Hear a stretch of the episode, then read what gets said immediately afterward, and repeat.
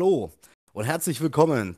Eine neue Folge Nerdball Football verrückt. Wir sind ja wenige Tage, ganz paar Tage, so vier, fünf Tage nach dem Draft. Und es wird Zeit, zurückzublicken auf den NFL Draft 2023. Und mit wir meine ich meine beiden kongenialen Partner, denn wir sind endlich mal wieder in voller Mannschaftsstärke am Start. Jan, wie geht's dir? Hi Danny, danke, mir geht's gut. Ähm, hast du die Draft Week gut überlebt? Ja, auf jeden Fall. Ähm, also erste Runde war, war ja frei oder habe ich so eingerichtet, dass ich sie gucken konnte. Und ich muss sagen, zweite, dritte Runde habe ich mir genüsslich nebenbei auf Nachtschicht angeschaut und ich habe es sogar geschafft, Arbeit und Draft so zu takten, dass ich nicht einen einzigen Pick in Runde 2 und 3 verpasst habe. per, wie lief's bei dir? Ja, erstmal hallo an euch beide. Schön wieder zu dritt aufzunehmen. sehr, sehr geil. Äh, großes Highlight. Ähm, ja, bei mir war es so, ich war auf einer Draft-Party bei Freunden bzw. Coaches-Kollegen also, oder und Coaches-Kollegen. Ähm, ja, ich habe die erste Runde komplett gesehen, dann habe ich zwei, drei Stunden geschlafen, dann habe ich die zweite und dritte Runde gesehen. Äh, war richtig geil, hat richtig, richtig Spaß gemacht. Äh, ja, aber der Sonntag war dann hart, der war, war ich sehr zerstört. Beziehungsweise der Samstag war es ja. ja, kann ich, kann ich nachvollziehen, aber Draft ist nur einmal im Jahr. Okay, für die richtigen Hardcore-Nerds und College-Fans ist Always Draft Season, kann ich nachvollziehen. Nichtsdestotrotz, bevor wir in den Draft reinstarten, werden wir erstmal eins, zwei News abwickeln, denn da gibt es zwei Quarterbacks. Der eine wo, wurde kurz vorm Draft mit einem neuen stattlichen Vertrag belohnt und hat da wahrscheinlich auch für das Draft-Geschehen seiner Franchise, den Baltimore Ravens, für ein bisschen Ruhe gesorgt. Per, Meister der Zahlen, klär uns doch mal auf über den neuen Vertrag von Lama Jackson. Genau, und da springen wir direkt rein. Viele Infos sind hier noch nicht drin bei Spottrack, aber ein paar habe ich für euch. Und zwar Lama Jackson unterschreibt einen 5-Jahres-Vertrag, den hat er übrigens auch äh, Donnerstag, 4., 5. vor 3, 4 Stunden unterschrieben. Ähm, so, 5 Jahre, 260 Millionen Dollar, 72,5 Signing-Bonus, macht so eine Average Salary von 52 Millionen. Er hat total garantiert 185 Millionen. Das sind 10 Millionen mehr, als Jalen Hurts bekommen hat, mit 5 Millionen mehr Garantie. Dieser Vertrag macht ihm sozusagen zum bestbezahlten Quarterback bzw. Spieler der Liga. Ähm, ich würde sagen, absolut verdient. Der Vertrag an sich so, weiß nicht, ob man den über den hätte zwei Jahre so verhandeln müssen mit der Schlammschlacht, die dann absetzt, doch ein bisschen stattgefunden hat. An sich für einen MVP einen Top-Vertrag. Jetzt liegt es an Lamar Jackson, diesen Vertrag auch äh, zu zeigen. Also, also zu zeigen, dass er es wert ist, diesen Vertrag zu haben. Wie seht ihr es? Jan, was ist deine Meinung zu diesem großen Vertrag, den jetzt Lama Jackson doch erhalten hat? Ah, ich sehe das ein bisschen zwiegespalten. Auf einer Seite, denke ich mal, wollten die Ravens ein bisschen Sicherheit, auch gerade für den Draft. Ähm, andererseits muss ich ehrlich sagen, so wie er sein Spielstil und äh, seine Verletzungshistorie, die er dann doch schon jetzt mehrere Jahre hat und immer mal wieder die Season nicht vernünftig durchspielen kann, finde ich jetzt ein bisschen viel. Aber wenn die Ravens denken, es ist deren Franchise-Quarterback, ähm, ja, bin ich mal gespannt. Ich, ich, mich würde eher mehr, mehr interessieren, was, was so die, die, die Hintergrundzahlen sind, wann sie, wann die Ravens, keine Ahnung, vielleicht auch irgendwo einen Cut eingebaut haben, oder irgendwelche Specials mal so bekannt werden aus dem Vertrag, aber das denke ich mal, würde erst später kommen. Ja, und mit OBJ hat er ja seinen, seinen Receiver gekriegt, den er auch gerne haben wollte. Ich glaube, die haben jetzt auch, die hatten auch relativ oft in der Offseason schon vor, bevor OBJ ähm, zu den Ravens kam, relativ oft Bilder gemeinsam geteilt, auch, auch in ihrer Trainingsfacility. Also die haben da bei so einem Athletic Coach teilweise auch gemeinsam trainiert. Ich bin auf jeden Fall gespannt. Danny, was sagst du dazu?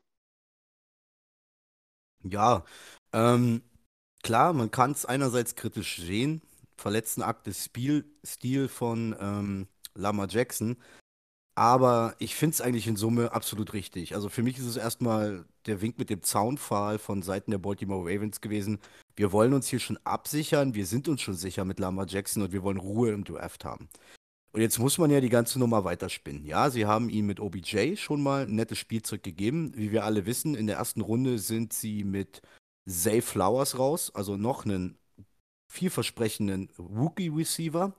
Ähm, sie haben Mark Andrews und viel wichtiger ist, sie haben ja einen ganz neuen Offense-Coordinator, also Greg Roman, der ja wirklich für ähm, Laufpounding bekannt war, ist nicht mehr da. Also vielleicht hat man sich dann auch gesagt, okay, klar, Lamars Stärken sind mehr über den Boden, aber er hat auch schon gezeigt mit Mark Andrews und Co., er kann auch werfen und wir legen uns jetzt auf Lamar Jackson fest. Das ist jetzt unser Quarterback. Wir bringen Ruhe in die Franchise. Wir planen vernünftig. Und wir werden wahrscheinlich auch einfach ein ganz anderes Scheme spielen, um vielleicht auch ähm, dafür zu sorgen, dass Lamar Jackson nicht mehr so viel selbst machen muss, Hits einstecken muss, dass das weiterhin eine Gefahr bleibt, aber wir auch äh, dafür sorgen, ähm, den Ball durch die Luft zu bewegen und halt eben quasi unnötige Hits, unnötige Läufe von Lama Jackson wegzunehmen und das einfach nur noch als Special mitnehmen. Deshalb im Großen und Ganzen, wenn man das ja Gesamtpaket betrachtet, finde ich das voll in Ordnung. Ähm, dass Lamar auf Tasche hat, hat er gezeigt. Er wurde ja jetzt, er, hat ja jetzt die letzten zwei Jahre nicht grottenschlecht gespielt. Er wurde ja einfach durch Verletzungen ausgebremst. Und ich denke, wir dürfen gespannt sein. Ich denke, wir werden mit neuen Offense-Koordinator, mit mehr Receiver-Waffen, äh, Rashad Bateman ist ja auch noch da, habe ich vergessen zu erwähnen, ich denke, wir werden vielleicht passlastigere Ravens sehen und ähm, dann könnte die ganze Nummer auf jeden Fall schon, schon echt richtig, richtig Sinn machen. Also für mich hat sie jetzt schon irgendwo weit Sinn gemacht, alleine schon, um im Draft vernünftig für die Zukunft zu planen. Per, du nochmal. Ja, ihr habt mir alle meine Tags genommen, die ich jetzt noch hatte. Ich wollte das auch mit der verletzten Akte anbringen. Das habt ihr super gemacht. Und klar, dass Lama Jackson seine Stärken äh, der Option Football sind, ist klar. Das wird doch, denke ich, ein großes Thema bleiben. Aber wie du es dann gesagt hast, Danny, man wird die Workload auf äh, Andrews, Bateman, Duvernay vielleicht sogar noch, dann haben wir Flowers gedraftet, da kommen wir dann nachher nochmal drauf zu. Und OBJ jetzt als klassischer Eins. Ich denke, das ist ein, gutes Team, eine gute Offense. Running Backs haben sie auch noch ein paar. Ich denke, die Ravens werden ein gutes Gesicht äh, zeigen nächstes Jahr. Und ich denke auch, dass Lamar Jackson nochmal einen Schritt nach vorne macht, falls er oder wenn er gesund bleibt. Ja, ich würde sagen, kommen wir direkt äh, zum nächsten Quarterback. Wenn jetzt zu Lama Jackson keiner von euch beiden was hat, würde ich hier direkt mit Jordan Love weitermachen. Und zwar, der hat eine Einjahresverlängerung bekommen von den Green Bay Packers. 13,5 Millionen insgesamt, 9,8 Millionen Signing-Bonus. Garantiert sind 13,5 Millionen tatsächlich. Also der Vertrag ist voll garantiert. Für äh, Jordan. Nee, Per, da haut was sich hin. Also der Vertrag insgesamt beläuft sich auf 22, irgendwas und davon sind 13,5 garantiert. Okay, hier steht bei Spottrack ein Jahr 13,5 mit 13,5 voll garantiert. Aber gut, dass du es gesagt hast. Okay, also dann jetzt ja. nochmal 22,5 und 13,5 davon voll garantiert. Genau. Genau, okay, danke. Gut, dann ist das hier ein kleiner Fehler bei Spottrack, kann passieren. Ja, das war jetzt so, ich hoffe, ich krieg's noch zusammen, das war für Jordan Love mehr als die 50-Option gebracht hätte und für die Packers aber mit weniger Garantiesumme, das heißt, die Packers am Ende mehr Geld übrig für Draft, Free Agency oder ähnliches. Ich finde es ein guter Vertrag, ich finde es gut, man hat sich jetzt das Jahr Zeit ja, gekauft, in Anführungsstrichen, ähm, um Jordan Love zu evaluieren, was er wirklich kann ich finde es eine, gute Verlängerung, auch mit äh, sinnvoll Geld. Macht Sinn, das Ganze. Wie seht ihr es? Danny, fang mal an. Ja, also um das Ganze jetzt nochmal abzurunden, ähm, es ist wie folgt. Rein theoretisch hätte man ja jetzt die 50-Option ziehen können, Schrägstrich müssen.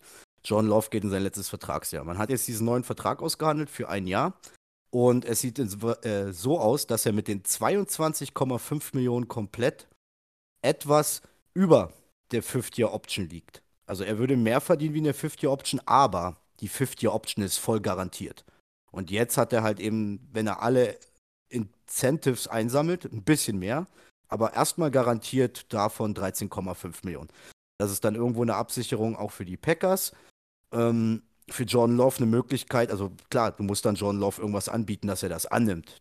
Wenn er sagt, so, ja, okay, dann lasse ich den Vertrag auslaufen oder ihr gebt mir die 50-Option, weil da kriege ich das alles voll garantiert. Somit ist es ein bisschen mehr wie die 50-Option. Er muss es sich aber verdienen. Und es ist für mich ein echt cooler Move, weil wir einfach bisher nicht die Chance richtig genutzt haben, Jordan Love zu evaluieren. Jetzt können wir ein Jahr entspannt mit ihm spielen. Geht er durch die Decke oder spielt er echt, echt anständig und hinterlässt noch ganz viel Upside für kommende Jahre, dann hast du noch, dann hast du dieses eine Jahr, hast du ihn noch safe und kannst dann wieder neu mit ihm verhandeln. Geht es in die Hose, ist es Jordan Love nicht, hast du am Ende nicht viel an Money eingebüßt und musst dann zwar quasi wieder einen neuen Prozess eingehen, indem du noch einen neuen Quarterback suchst, aber so an sich finde ich das eine absolut gute Nummer, eine gute, ja, ja, eine richtig gute Geschichte. Wir können jetzt wirklich gucken, entspannt gucken, ähm, was kann Jordan Love. Er muss jetzt nicht im ersten Jahr durch die Decke gehen. Wenn er nur einfach halbwegs solide spielt und oder mehr, ein bisschen mehr über den, was wir uns vorstellen, dann ist das schon ein guter Ansatz. Man macht da nichts falsch und man verbrennt sich da nicht die Finger und man gibt einfach sich selbst als Franchise und Jordan Love die Chance zu schauen, was geht, wie gut bist du wirklich, Jan. Ja, ähm, absolut nachvollziehbar und smarter Move von den Packers. Ich, ich sehe das ganz so wie du, Jenny. Ähm, erstmal behutsam an die Sache rangeht. Ich glaube, das gibt auch eher mehr ähm, Jordan Love die Möglichkeit, dass er das in seinem vierten Jahr jetzt nicht so extrem unter Druck steht, dass er jetzt der ganzen NFL beweisen muss, wer er ist. Also er hat jetzt im Endeffekt ja auch, wenn man es so sieht, zwei Seasons Zeit, sich zu entwickeln und dann kann man gucken. Ist er der nächste Quarterback? Ist er es nicht? Wie gesagt, viel, viel Geld haben sie da nicht aus dem Fenster geworfen, empfinde ich so. Ähm, ich finde es einen guten Move. Ich, ich, bin mal gespannt. Also ich, ich freue mich so ein bisschen auf Jordan Love. Die Love Era kann gerne beginnen. Gibt mir mehr Liebe. Ähm, ja. Ähm, jo, nice. Ähm, ja, Per, hast du was ja. noch zu John Love? Ähm, nee, weil ich habe noch eine Sache, ich finde den Vertrag sogar so noch ganz clever, ich weiß nicht, ob ihr es gesagt hattet jetzt, weil diese Einjahres-Vertragsverlängerung, die endet quasi nicht 2024, sondern die wird an den 2023er bestehenden Rookie-Vertrag drangehangen. Das heißt, er wäre dann Free Agent 2025. Man hat zwei Jahre Zeit, ihn als Starter zu evaluieren. Ich finde es ein Top-Vertrag, ich finde es ein Top-Move von den Packers. Ein gutes Zeichen. Ähm, ja, und wie, wie Jan sagte, gebt dem mehr Liebe. Und man darf gespannt sein, was die Packers mit ihm hinkriegen. So, das war's. Auf jeden Fall. Ähm, All We Need is Love oder wie ich auch schon in anderen Foren gelesen habe, Jordan Love, kurz J-Lo. Finde ich gut. Ähm, ja, kommen wir zum Draft. Äh, es wird so ablaufen wie letztes Jahr. Wir werden uns unsere Lieblingsteams, also im Falle von Jan und mir, wie immer die Green Bay Packers und im Fall von Per die Jacksonville Jaguars, etwas genauer unter die Lupe nehmen und danach werden wir versuchen, einen allgemeinen Draft Roundabout zu machen. So ähm, Verlierer, Gewinner, äh, Draft-Lieblinge, Steals, What the fuck Picks, ähm, meinetwegen Geschichten, nette Geschichten abseits des Draftes. Alles drum und dran. Gut, und dann würde ich sagen, wir Danny, starten darf ich ganz ja? kurz unterbrechen. Ich, ich mir fällt gerade ein, ich muss noch was richtig stellen. Ich habe in den letzten Folgen immer davon gesprochen, dass die Jacksonville Jaguars Rusher und Jenkins getradet haben. Das stimmt nicht. Das ist am Wochenende, siehst du, das wollte ich Anfang der Folge machen.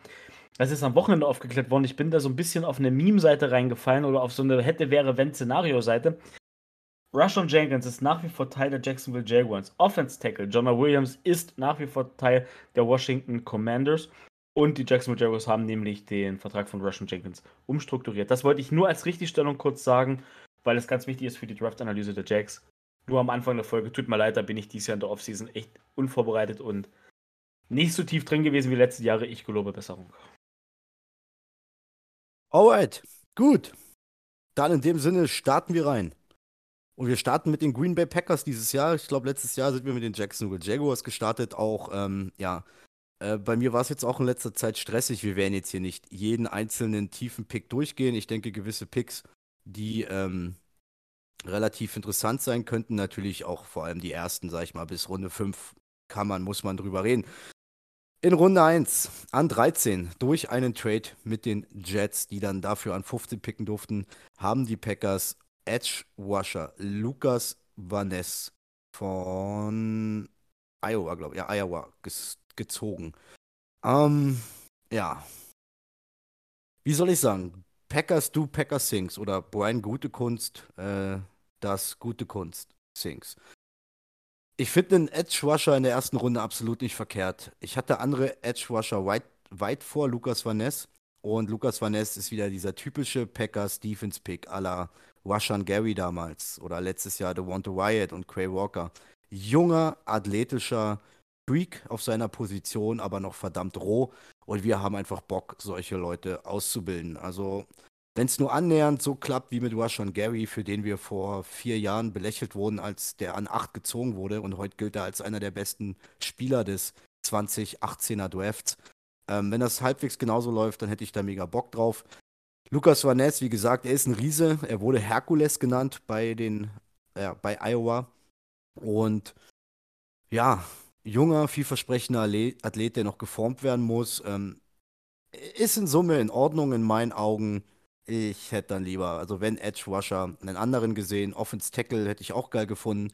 Äh, die Steelers sind äh, hinter uns an 14 hochgetradet, um dann Broderick Jones zu nehmen.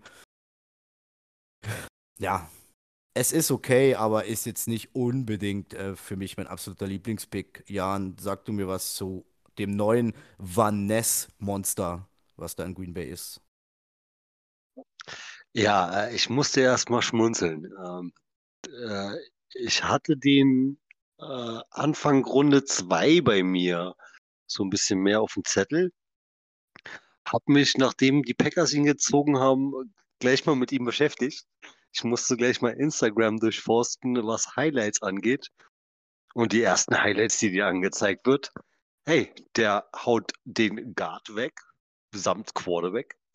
Ähm, muss ich ehrlich sagen, fand ich, fand ich, also seine Highlights gucken sich echt gut an. Wie du selber sagst, äh, ein Freak-Athlet, ein absoluter Sch ein Hühne. Ähm, ich bin mal echt gespannt. Ähm, ja, ich hatte den am Anfang halt, wie gesagt, gar nicht so auf dem Schirm. Ähm, für mich war ja so der Traum, Titan zu holen, aber an 13 ist es, wäre es ja denn auch unrealistisch gewesen, ne? sehr, sehr früh. Ähm, sonst, ja, wie du selber schon sagst, ein ungeschliffener Diamant. Mal gucken, was sie draus machen. Mal gucken, wie wir in, in, in ein, zwei Jahren über, über diesen First-Round-Pick reden. Ähm, ich hoffe nur gut. Per. Ja, ich schließe mich euch an. Es ist am Ende der Diamant, der noch geschliffen werden muss und soll. Aber ich bin ehrlich, ich, ich mag den Pick. Ich mag den Pick an der Stelle. Klar, da kann man drüber reden, keine Frage. Aber den Spieler Luke Van Ness an sich mag ich. habe mir im Nachgang oder in der Nacht dann noch mal ein bisschen Iowa was angeguckt. Also sein Highlight-Tape. Ich finde es gut, was er gemacht hat und auch das, was da beim Draft gezeigt wurde. Ich mag den Kerl. Jan, äh, äh, mute dich nochmal bitte. Und äh, Danny, du kannst gern weitermachen mit äh, Runde 2. Ja, ich würde einfach nur abschließend sagen, ähm, ich habe mit dem Edge-Pick wirklich kein Problem und ich denke schon, dass Lukas, dass wir mit Lukas von Ness was anstellen können. Wir müssen einfach sehen. Äh, Preston Smith geht in sein letztes Jahr. Ähm, den müssen wir dann nicht nochmal teuer bezahlen. Rashan Gary kommt von einer Verletzung zurück. Wir haben Kingsley Enakbaue letztes Jahr aus der fünften Runde. Also Rotation ist schon mal geil da. Und wir sind dann, denke ich, irgendwo schon abgesichert, wenn dann der Tag kommt, wahrscheinlich nach dieser Saison, der kommenden Saison, wo man sich dann auch mal von Preston Smith trennen muss. Und macht schon in Summe Sinn. Es ist halt dieser typische Packers-Pick so. Für die einen ist er okay, für die anderen ist er wieder, ja, Kopfkratz-Moment, aber mein Gott, wir gehen weiter. In Runde 2 haben die Packers den Pick 42 von den Jets durch den Aaron Rodgers Trade und die Jets hatten den 42er Pick von den Cleveland Browns, den sie bekommen haben für Elijah Moore. Und bevor die Packers gepickt haben, ist er gestartet der Tight One, den sich viele schon Ende, Mitte, Ende erste Runde versprochen haben. Dalton Kincaid war der einzige Tight der in der ersten Runde gegangen ist. Und dann ging es auf einmal los. Sam Laporta, Michael Mayer. Ähm, über Sam Laporta möchte ich später noch sprechen. Der Pick hat mir persönlich sehr wehgetan. Ähm, ja, es ist Luke Musgrave, Titan von den Oregon Beavers. Und ja, äh, ganz ehrlich, finde ich super. Sta äh, mittlerweile finde ich den extrem super. Mayer war weg, Kincaid war weg, Laporta war weg. Ja, ich war mega high auf Daniel Washington. Über Daniel Washington will ich nachher auch noch reden. Und deshalb finde ich ähm, diesen Move mega geil. Wir haben hier ein echt, echt gutes Receiving Monster auf Tight der leider ähm, ja, die letzten zwei Jahre nie wirklich durchgespielt hat mit Verletzungen, aber die Verletzungskonzerns sollen wohl nicht so groß sein. Und ich denke, gerade auf Titan haben wir stand jetzt nur Deguawa und es war klar, dass wir das machen mussten. Und mit Musgrave machen wir da nichts falsch. Er ist auch echt, echt ein großer Typ, der deep gehen kann und sollte schon von mit viel Glück von Day One ähm, vielleicht schon eine kleine Hilfe und Unterstützung für Jordan Love sein. Jan, wie gefällt dir Luke Musgrave an 42 in Runde 2? Ja, ähm, finde ich nicht schlecht, da ja sowieso ähm, die guten Titans leider weg waren. Ähm, war ein bisschen schade. Ich habe genauso ein bisschen getrauert wie du, Danny.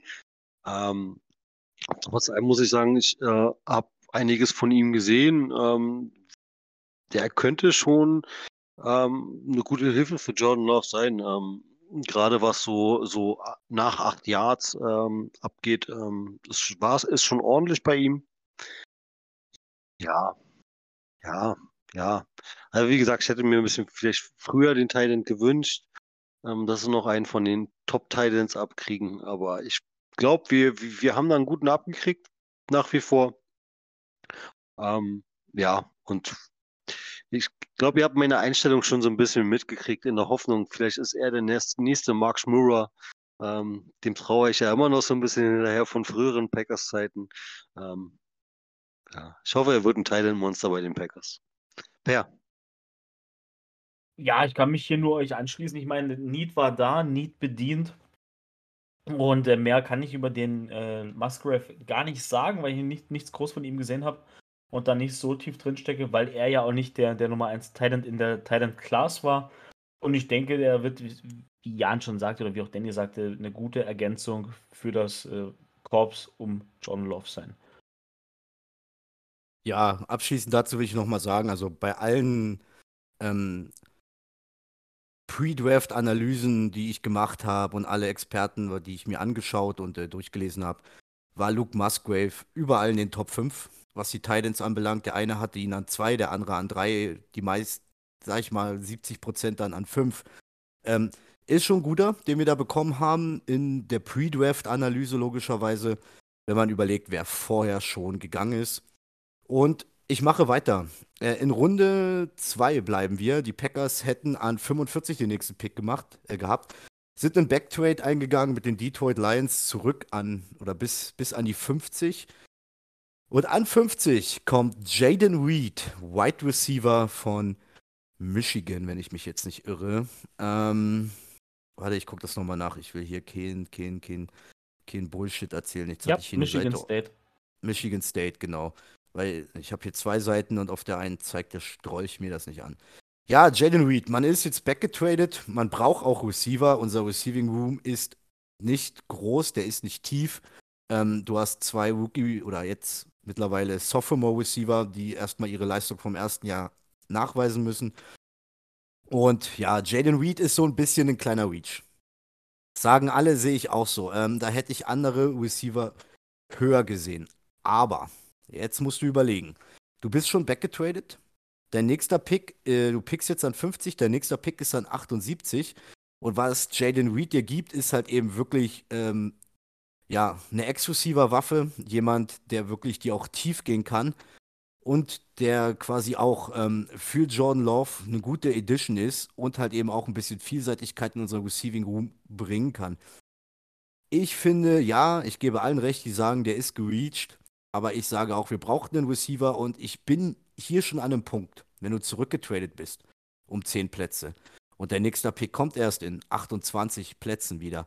Ähm, und dann hast du einen Spieler, ja, das ist dann jetzt schon fast, sag ich mal, zweite Hälfte Runde 2, den willst du unbedingt haben und du weißt, du kriegst den nachher nicht mehr. Ähm, ich finde, da kann man schon langsam in Runde 2 auch mal ein bisschen reachen. Ähm, nichtsdestotrotz, anderer Receiver hätte mir vielleicht, äh, der höher gewertet ist, mehr gefallen.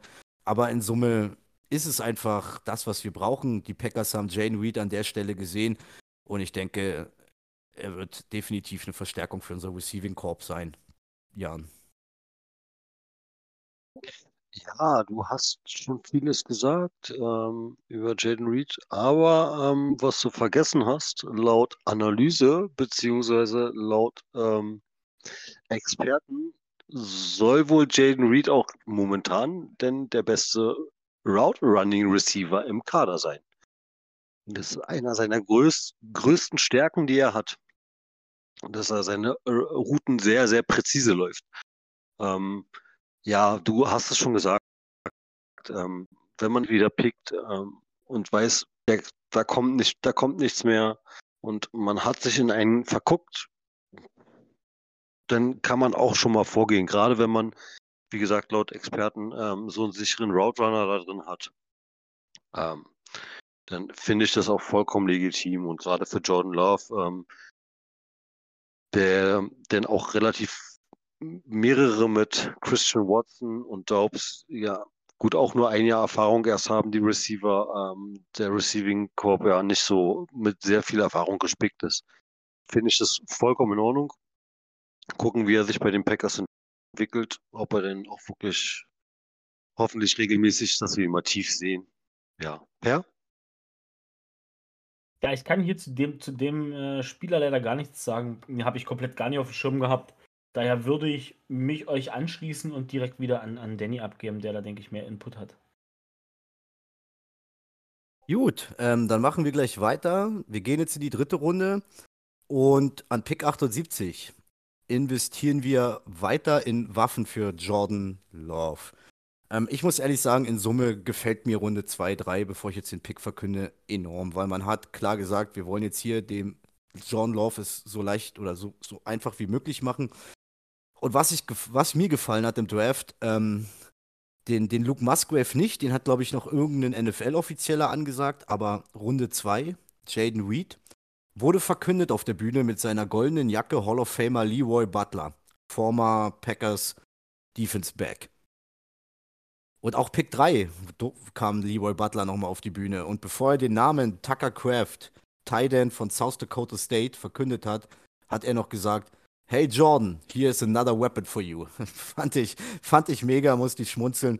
Ja, und mit Tucker Craft holen wir uns jetzt halt eben ähm, einen Titan rein, der wirklich, ja, sage ich mal, eher von der, von der bulligeren Sorte kommt. Hier holen wir uns einen Titan, den wir wahrscheinlich eher ins Blocking setzen können.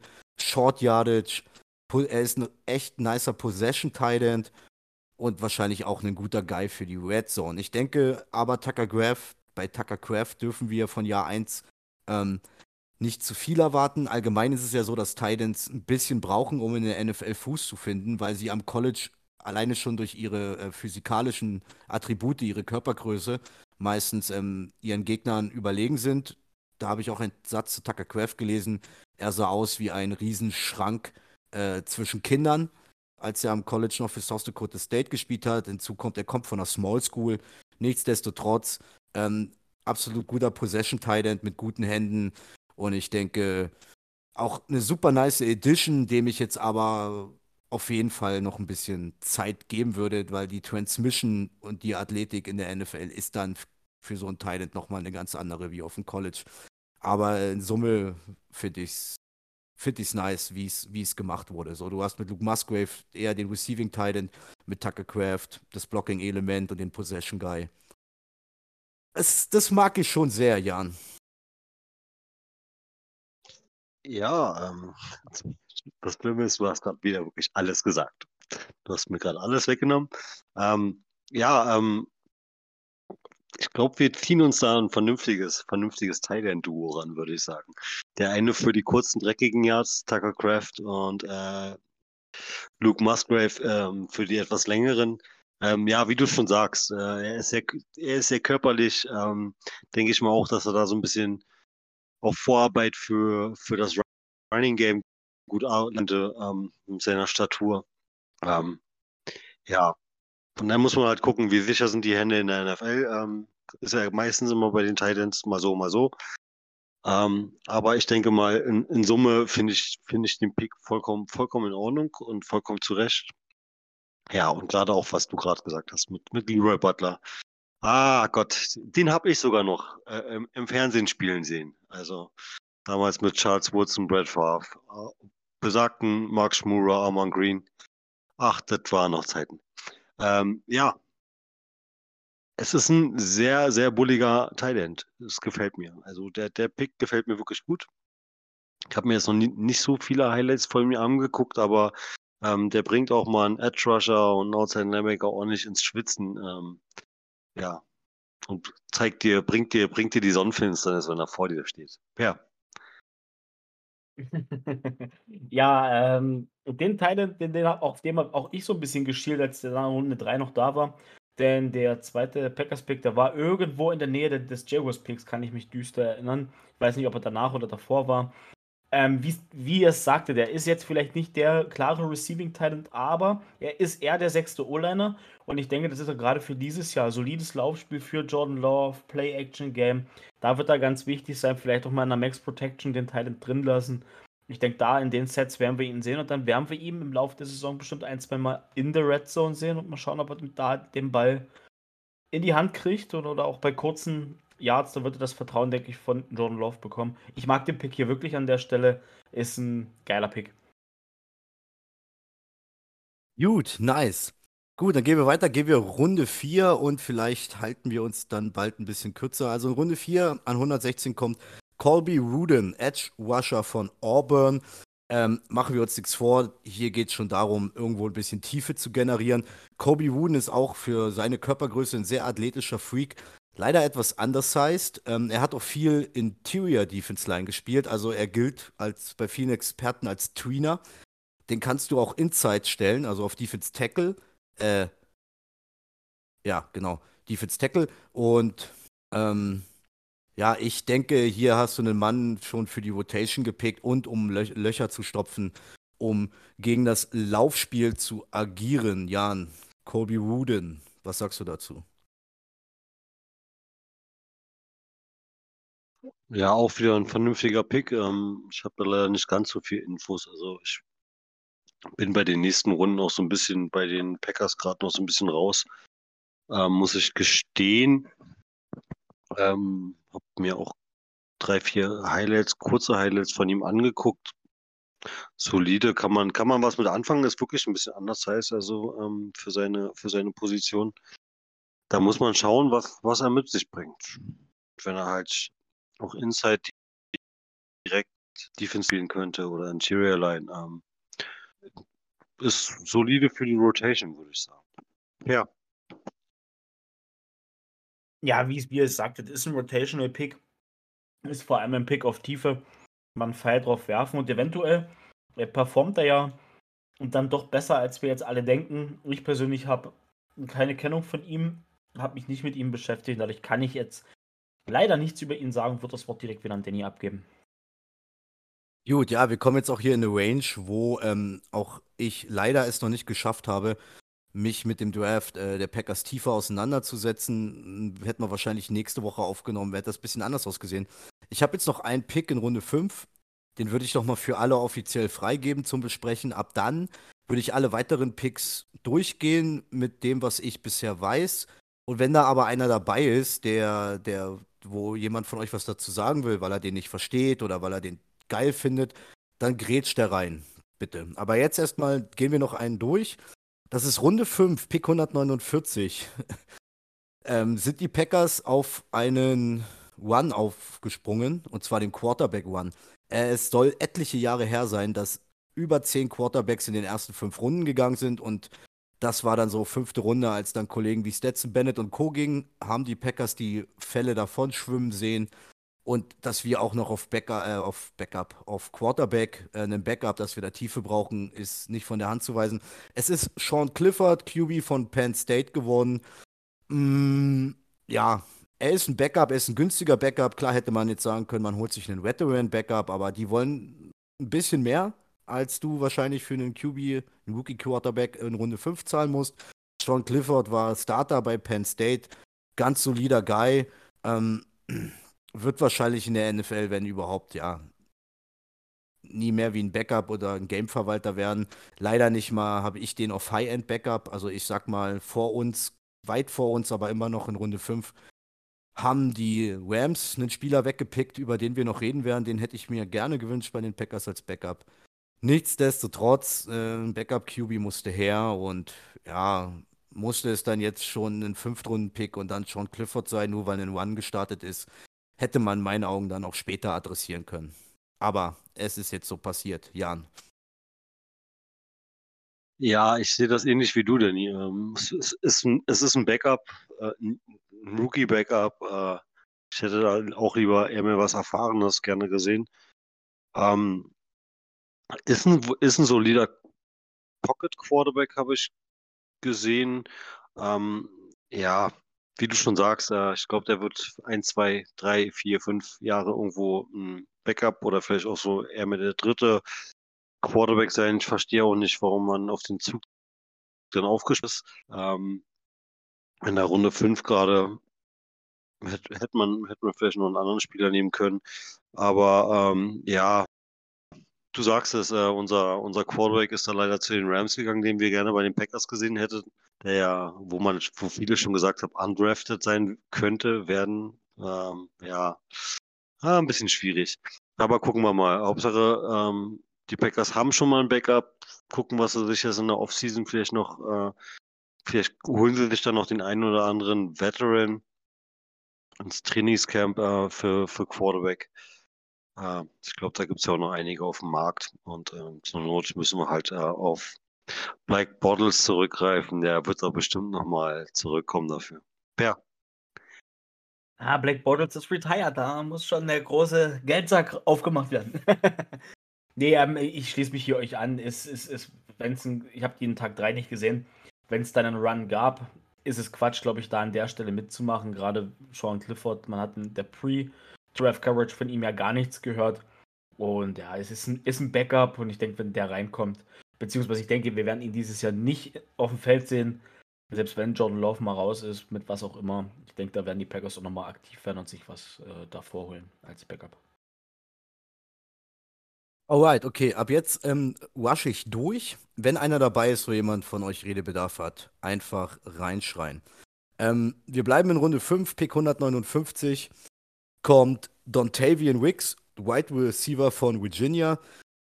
Ähm, ja, ist eher für die, für die äh, Receiver-Tiefe. Ein ganz anständiger Pick an der Stelle, also das Value ist da, ist so ein, so ein, so ein Darts-Throw-Receiver, der dir definitiv Backup und, und tiefe, Tiefen-Ability bringt eventuell sogar mehr. Ein kleiner Sleeper habe ich schon bei ein oder anderen gehört, aber schauen wir mal. Runde 6, Pick 179 kommt Carl Brooks, Defense Tackle von Bowling Green. Ähm, ja, auf Defense Tackle, äh, glaube ich, geht es auch nur noch um Tiefe. Man hatte Colby Wooden geholt, eigentlich Edge Rusher, den man in der NFL eher auf Defense Tackle vermutet. Wir haben Kenny Clark, wir haben The Devonta Wyatt vom letzten Jahr. Ähm, ja, wir haben Dean Laurie verloren, aber genau darum geht es ja jetzt, dass ähm, Tiefe reinzubringen. Runde 6, Pick 207, Anders Carlson, Kicker von Auburn. Ich denke, damit ist jetzt das Buch Mason Crosby endgültig geschlossen. Ähm, ja, er ist eine verdiente Packers-Legende. Ähm, ich weiß nicht, ob er jetzt nochmal irgendwo anders durchstartet, aber er ist alt, er wäre zu teuer gewesen und sind wir mal ehrlich, äh, alles über 40, 45 Yards hinaus musstest du die letzten ein, zwei Jahre Angst haben bei bei Mason. Und ich denke, damit ist das Kapitel geschlossen und wir gehen mit einem gepickten Kicker in die neue Saison. In der sechsten Runde finde ich ganz okay. Wir werden wahrscheinlich noch heute über den einen oder anderen Kicker-Pick sprechen. äh, Runde 7, Pick 232, Carrington Valentine, Cornerback, Kentucky. Tiefe, Practice Squad, Roster Cut, Fragezeichen. Äh, Runde 7, Pick 235. Stand jetzt haben wir keinen dritten Running Back mit Lou Nichols, den dritten von Central Michigan dürfen wir gespannt sein. Ich denke, wenn der nur halbwegs anständig ist, könnte er locker den Roster-Cut schaffen, um hinter ähm, Aaron Jones und AJ Dillon, den Dildoser, für ein bisschen Entlastung zu sorgen. Ähm, dann Runde 7, Pick 242. Und hier erst adressieren die Packers einen verdammt wichtigen Need und das war Safety. Stand jetzt stehen wir mit Daniel Savage da und ähm, ja, Rudy Ford und das war's. Anthony Johnson wurde von vielen Experten höher gesehen. Der war in der Range von Pick 90 bis 100. Die Packers kriegen ihn dann 242. Von Iowa State ist er übrigens. Ist jetzt die Frage, warum fällt er so tief? Athletisch wurde er höher gesehen. Ist es ein Draft-Stil? Weiß ich nicht. Ich kann nur eins sagen, ich bin nicht sauer auf die Packers, dass Safety spät adressiert wurde, denn neben der Linebacker-Klasse war die Safety-Klasse dieses Jahr echt nicht stark. Ist jetzt die Frage, was man jetzt noch in der Free Agency macht. Äh, ich habe über Brian Gute Kunst gehört, dass er wohl noch nicht ganz ähm, ja, aussichtslos ist, dass man vielleicht noch mal ein Jahr mit Adrian Amos gehen könnte. Aber müssen wir abwarten. Und vielleicht, ja, vielleicht haben wir ja hier so, ein, so einen Draft-Stil mit Anthony Johnson Jr., der höher, höher gesehen wurde. Und der letzte Pick in Runde 7, Grant Dubose Wide Receiver von Charlotte, also einer Small School. Äh, ja, auch Tiefe, muss es schauen. Ähm, Practice Squad, Roster Cut, etc. Über Undrafted Free Agents reden wir jetzt noch nicht. Ich denke, da kommen dann spätestens zu den Camps die ersten Hype-Nachrichten von irgendwelchen UDFAs, wie wir sie jedes Jahr haben. Da kann man dann mal das, wenn man soweit ist, erwähnen. Damit wäre ich durch mit dem Packers Draft des Jahres 2023. Ähm, hat noch jemand was von euch dazu? Jan, willst, hast du noch irgendwie was Abschließendes zum Packers Draft? Wie zufrieden warst du mit dem Packers Draft? Ja, ich bin schon einigermaßen zufrieden. Also, ähm, sie, sie, sie haben kein, äh, kein, kein Bock missgebaut, wie ich jetzt mal sage. ähm, ich bin gespannt. Also, der, der Draft war diesmal wirklich solide. Ähm, ja, wie gesagt, ich bin halt wirklich so von den, von den Titans, ähm, auf die Titans sehr gespannt. Auf äh, Lucas Van wenn ich denn die ersten Camp-Videos äh, sehe. Gucken wir mal, schauen wir mal. Ja. Ich gehe positiv in die, in die, in die, in die neue Saisonvorbereitung, sage ich es mal so. Per. Ja, ich finde den Packers Draft jetzt auch nicht so extrem schlecht. Ich finde ihn gut. Wird, wenn ich eine Note geben müsste, irgendwie 2, 2 minus, also irgendwie 3. Dahin würde es bei mir gehen. Ähm, solider Draft, gerade in den ersten Runden, in den Late Rounds, das ist, ja, da kannst du schlecht bewerten. Wird man sehen, wer davon den Roster-Cut schafft und wer nicht. Ja, solider Draft. Ja, White, gehe ich soweit mit. Ich bin auch bei einer soliden 2 bis 2 minus. Ähm, ja, das hast du gut gesagt, Per. Äh, Runde 2 und 3 gefallen mir richtig gut, auch wenn Jaden Reed als äh, ein bisschen gereached ist. Ich finde, Runde 2 und 3 sind ein klares Zeichen. Richtung, ähm, Ausrichtung auf die kommende Saison, Richtung Support von Jordan Love. Und damit beenden wir hier die Sache und gehen an die Ostküste nach Florida und fragen den Pair, was ging mit Jacksonville im 2023er Draft. Ja, mit Jacksonville im 2023er Draft ging erstmal ein kleiner Schreck. Ging mit einem Schrecken los. Am Tag des Drafts kam raus Cam Robinson, oder beziehungsweise Tag vor dem Draft müsste es sogar gewesen sein. Cam Robinson erwischt mit Performance Enhanced äh, Drugs. Ja, das heißt Doping. Die Sperre wird kommen. Keiner weiß, wie viele. Ist bisher sauber gewesen also es rechnen viele mit vier Spiele, ich rechne mal mit mindestens acht, wenn nicht gar länger. Ja, ich tue dem Jungen vielleicht ein bisschen Unrecht, wenn ich es so sage, aber der Vertrag, die 50 Option damals schon, beziehungsweise der Franchise-Tag, der Vertrag dann, ich mag den Kerl nicht, es bleibt dabei und der macht sich bei mir nicht beliebter. Ich weiß nicht, ob ihr gleich darauf mal springen will. Denn diese ganze Aktion hat natürlich eine große Auswirkung auf den Jaguars Draft gerade in Runde 1 gehabt. Okay, wolltest du jetzt das Wort nochmal übergeben oder? Ja, also ihr könnt gerne reingrätschen und kurz dadurch äh, eure Meinung sagen und dann würde ich reinspringen in die Draft Class. Ja, gut, okay, ja, klar. Also ähm, Cam Robinson hat sportlich noch nicht annähernd es geschafft, das Geld, was er von Jacksonville bisher be bekommen hat oder die Verträge, die er bekommen hat, ähm, irgendwie zu rechtfertigen. Jetzt noch zu leistungssteigernden oder verbotenen Mitteln greifen zu müssen, sagt einiges über ihn aus und ja, ähm, hm. wirft auf erstmal, Entschuldigung, ein merkwürdiges Licht auf de, das Front Office der Jaguars, die wohl da echt überzeugt von ihm waren, was jetzt so einige, viele nicht waren, wie du, Per. Und ich denke, du bist da nicht der einzige Jacksonville-Fan und Supporter, der dem das angestunken hat. Äh, ich übergebe an Jan und dann würde ich sagen, starten wir rein in den Draft.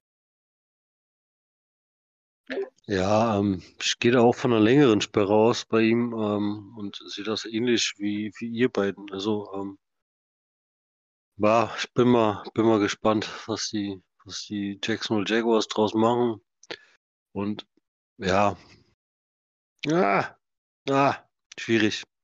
Ähm, aber ganz so viel will ich dazu jetzt auch nicht sagen. Ganz so extrem mit den äh, Jag Jaguars habe ich mich jetzt nicht so befasst. Mit einigen Spielern, die sie gepickt ähm, Ja, Per, machst du, mach du es doch einfach mal als Jackson-Experte. Gut, okay, Experte ist. Jetzt habe ich Vorschusslorbeeren bekommen. Also fangen wir an. Und zwar, der Draft begann mit uns ja an, beziehungsweise für uns hätte der Draft an 24. Stelle begonnen. kam dann aber nicht zustande, der Pick an 24, weil die New York Giants mit uns getradet haben. Wir sind ein Spot zurück, haben dann nochmal ein bisschen was in der äh, vierten Runde bekommen dafür. Und dann haben wir den Pick quasi nochmal zurückgetradet, nämlich die Buffalo Bills wollten vor die Dallas Cowboys springen, um ihren Titan zu bekommen. Ich denke, Danny wird nachher noch mal darüber reden wollen. Ähm, wenn Danny dann darüber nicht redet, dann ich. ja, also waren wir dann an 28 in Runde 1 und an 28 in Runde 1 haben wir uns dann für Offensive Tackle aus Oklahoma 27. entschieden. 27? 27. An 28 waren die Bengals, würde ich sagen. Ach so, hier steht, bei ESPN steht 28, weil es den Dolphins-Pick nicht gibt. Ja, du hast recht. Ja, ja alles klar. Ach so, Also ja, an- stimmt. Ah ja, alles Ja, ja, ja, okay. Direkt den Fehler gefunden, also an 27 quasi. Und die Jaguars dann mit Anton Harrison, Offensive Tackle. Oklahoma. Oh, und ich muss ganz ehrlich sagen, ich mag den, ich mag den Pick. Ich habe mir dann direkt noch in der Nacht Highlight-Tape von ihm angeguckt und äh, Trevor Lawrence hat, glaube ich, auch Beifall geklatscht. Das ist ein super Pick, das ist ein Zeichen auch für Trevor Lawrence. Der Anton Harrison ist super stabil. Ähm, der Typ lässt wenig zu, der hat einen übelsten Enker. Also wenn der sagt, jetzt ist Schluss, bis hierher kommst du, dann kommst du auch nur bis dahin. Der lässt sich nicht von Spin, Rip, Swim, sonst was Moves verunsichern. Der weiß genau, was er macht. Und wie ich finde, sogar einen super Run-Blocker. Kommen wir später noch drauf, warum das wichtig sein könnte. Etienne wird sich freuen darüber. Ich finde den Pick geil. Und Cam Robinson direkt Druck gemacht, direkt den Rookie vorgesetzt. Und ich hoffe, er kann deutlich besser von Tag 1 an performen, als es andere bei uns machen. Wird ein Upgrade für unsere O-Line sein. Ähm, ich fange jetzt mal mit dem Jan an. Wie siehst Nee, halt. Ja, doch. Jan, wie siehst du es? Ja, smart von den Jaguars, ähm, in die O-Line zu investieren, da er ja jahrelang für, für die Drehtür bekannt war. Ähm, sorry, der musste jetzt mal sein. Ähm, wirklich, wirklich gut. Ähm, übrigens, der Pick kam von irgendwie von Buffalo, steht bei mir hier, äh, an 27. Ähm, ja, absolut nachvollziehbar, äh, in die O-Line zu investieren, gerade wenn man auch an an Lawrence glaubt und weiterhin festhält, ähm, ihm die nötige Zeit zu geben. Und wie du schon sagst, also der lässt sich da nicht so leicht beirren ähm, mit Spin-Moves und mit Rips. Der streckt dann einfach mal seine langen Arme aus und dann ist auch schon vorbei. Ähm, Danny, Ja, ähm, ich habe ja auch die News im Vorfeld mitbekommen und alles und ich habe mich ja auch alleine schon wegen dem Mockdraft ein bisschen mit den Needs der Jaguars beschäftigt und klar ist, dass da in der Secondary was gemacht werden muss und gut, dann sind sie den Backtrade eingegangen, da dachte ich mir, gut, nice, Munition sammeln, sie sehen jetzt hier keinen Spieler so hoch, der, wo sie sagen, dafür würden sie gehen, ich sag mal so, Joey Porter Jr., Cornerback wäre noch auf dem Board gewesen, ähm, Sie machen nochmal einen Backtrade mit den Bills, gehen an 27 und gehen dann auf Anton Harrison. Ich habe es gefeiert, weil äh, ich persönlich habe Anton Harrison viel eher gesehen ähm, in diesem Draft und ja, mega. Nach all dem, was da passiert ist und so mit Cam Robinson, die Jaguars hatten dann wahrscheinlich keinen Spieler mehr an 24, wo sie sagen, den müssen wir jetzt unbedingt nehmen, lass Munition sammeln, dann Anton Harrison zu nehmen. I like it very much. Ähm, ja, in Pets Pro muss er noch ein bisschen, da muss er ein bisschen noch was lernen, aber gerade im, in, äh, im Laufspiel eine Maschine, ein sogenannter Mauler, das ist. Ich feiere den total, alleine schon, weil ich den persönlich höher hatte im Draft. Top. Kann ich nichts dazu sagen. A plus oder 1 plus. Dankeschön. So, dann ich muss mal kurz rein, ich, ja, ich muss mal kurz reingrätschen. Ein kleiner Fun-Fact für, für Harrison. Und zwar die letzten beiden O-Liner, die von Oklahoma in der ersten Runde gedraftet wurden damals, sind unter anderem Trent Williams und Lane Johnson. Also er welcome in the Elite Company, äh, sehe ich hier gerade nur. Das wollte ich mal nur kurz anmerken. Okay, die, die Namen, diejenigen, die vor ihm waren, lassen jetzt einiges quasi erhoffen. Ich bin gespannt und werde das mit Argusaugen beobachten und spätestens ab September dann wöchentlich hier wieder zum Besten geben, ob er mir gefällt oder nicht.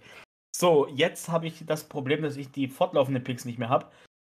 In Runde 2 an 30. Stelle, quasi der 30. Pick in Runde 2, haben wir uns dann für Tight End Brandon strange entschieden. Und ganz ehrlich, erst dachte ich mir so, Thailand, hm, wir haben Ingram, gerade Franchise Tag. Ja, Ingram hat den Franchise Tag noch nicht unterschrieben. Das wird wohl aber jetzt vor den ersten Camps noch passieren.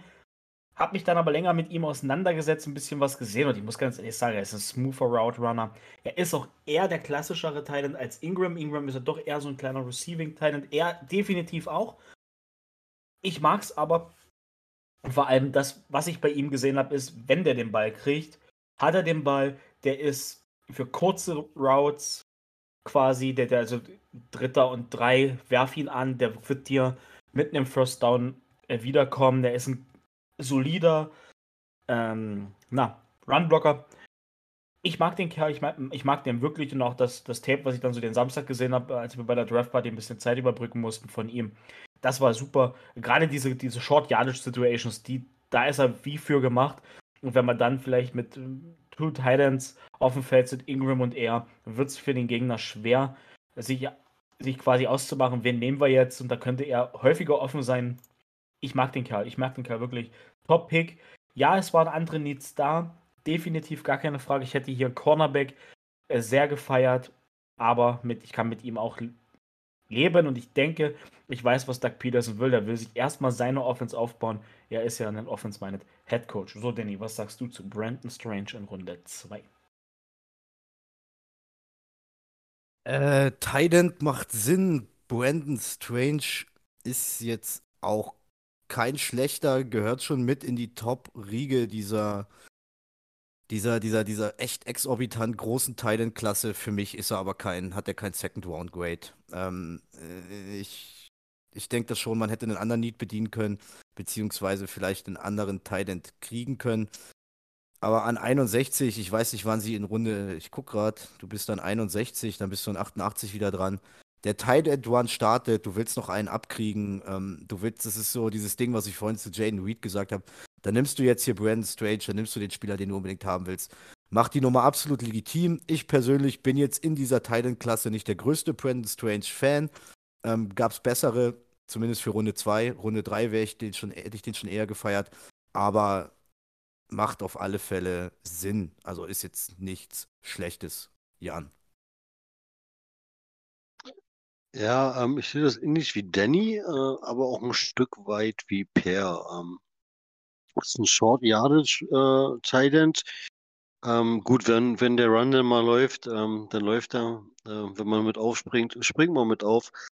Und wenn man einen First Down Tight haben will, dann finde ich den Pick auch relativ legitim, weil selbst wenn es noch drei bis vier Yards zum First Down ist, hat er oft in seinen Highlight-Tapes gezeigt, ähm, spielt das keine Rolle, wer da vor ihm steht, weil er holt sich das First Down. Also ich finde den Pick ordentlich. Und wie Per das schon sagt, so die Ergänzung äh, zu Ingram, mehr der gute, auch ein guter Run-Blocker, ähm, kann man auch wieder anfangen, gut mit, mit Play-Action, ähm, dass er unblockt und das gut verkauft. Ähm, ja, find, ich finde ihn, find ihn okay, aber äh, man hätte vielleicht auch ein bisschen, bisschen was anderes kriegen können. Aber Need ist Need und ähm, ja, und der Run war da. Braucht man nicht drüber reden. Ja. Ja, okay. Ähm, ja, der letzte, den ich jetzt so besprechen würde, weil danach sind die Late Ones Picks, mit denen habe ich mich alle noch nicht befasst. Und zwar, der wird jetzt, denke ich, hier in der Gruppe auch ein bisschen für Spaltung sorgen. Tank Bixby, Running Back aus Urban der ist extrem, also der ist ein typischer Outside Zone Running Back. Alles das, was Pitch, Stretch, so, so Power Run vielleicht noch, da sehe ich dann eher Etienne drin. Alles das, was schnell über C-Gap, B-Gap schnell geht, das ist er. Er ist ein extrem schneller Running Back, der hat eine gute Vision, der bounced extrem schnell nach außen, deswegen meinte ich das. Der Scheme ihn quasi so, dass er von Natur aus nach außen laufen muss, da kann er mit seinem Speed, und der hat einen richtigen Speed, wie ich finde, äh, kann er da brillieren. Ist die Nummer 2, denke ich jetzt sofort von Tag 1 an hinter Travis Etienne, dass Etienne eben dann vielleicht auch mehr auf dem Feld ist, wenn sogar er auf dem Feld ist. Er dann Etienne wieder aus dem Slot, so ähnlich wie es am College war, kann ich verstehen, dass da eine Chemie mit Trevor Lawrence da ist. Man darf gespannt sein es scheint auch so, dass dadurch, dass wir ihn jetzt hier gepickt haben, an der Stelle Snoop Connor dieses Jahr nicht mehr länger Teil des äh, Jaguars Rosters sein wird am Ende. verdichtet sich immer, immer mehr. Die Ernest Johnson ist ja auch noch da. Äh, Jermichael Hasty waren für die, gerade für letztes Jahr Jermichael Hasty super gewesen. Ich finde dann aber mit Tank Bixby bekommst du den jüngeren Running Back, der ein deutlich besseres Skillset hat. Ich muss ganz ehrlich sagen, in der Nacht habe ich ihn nicht gemocht. Jetzt im Nachgang, so wo ich mir so ein bisschen was von ihm angeguckt habe, wo ich auch so ein bisschen weiß, was vielleicht die Intention da dran ist, mit einem Two-Back-System, ähnlich wie es bei den Eagles war. Viele Running Backs, viel Lauf, Run Heavy. Trevor Lawrence quasi Arbeit abnehmen, dass er nicht 50 Mal im Spiel den Ball werfen muss. I like it. Danny, wie siehst du es? Ja, du hast es angekündigt. Wir werden kontrovers diskutieren und ab jetzt wird es kontrovers. Ähm, ich fange mal mit Pro an. Pro ist Tank Bixby ist ein richtig geiler Prospect richtig geil. Du hast alles zu Tank, Tank Bixby gesagt. Und jetzt fangen wir mit dem Negativen an. Diesen Pick in Runde 3, einen Pick auf Running Back. Du hast Etienne, du hast den tiefen Running Back Room mit Snoop Connor, mit ähm, Ernest Johnson. Ähm, du hast einen harten Need auf Defense Back. Du gehst, und ich habe jetzt mal vorgegriffen, du gehst dann den ersten Defense Back in Runde 5 an Stelle 160 an mit einem Corner. Die nächsten Defense Backs sind in Runde 6 an 202 in den Corner und in Runde 6 in Safety mm, an 208. Du hast da so harte Needs und dann ziehst du einen Running Back, wo du eigentlich erstmal so an sich gar, kein, gar kein, kein, keine Not hast. In Runde 3 mit echt, das ist so geiler Prospect wie Tanks Bixby ist, muss ich ehrlich sagen, ist das ein Luxuspick, den Jacksonville nicht hat. Also mit dem Pick in Runde 3 haben sie sich einen Luxuspick gegönnt. Ich mag ihn gar nicht. Nur weil Tank Bixby ein geiler Prospect ist, würde ich für den Pick gerade mal noch eine 3 Minus geben. Und Fantasy-wise mag ich das schon mal absolut überhaupt nicht, weil da ist Tank Bixby richtig verschwendetes Material. Das jetzt mal nur mit spaßiger Seite. Ähm, aber insgesamt finde ich, hat man sich hier einen Luxuspick gegönnt, den, den man sich nicht hätte gönnen dürfen bei dem, was man an Needs hat. Jan.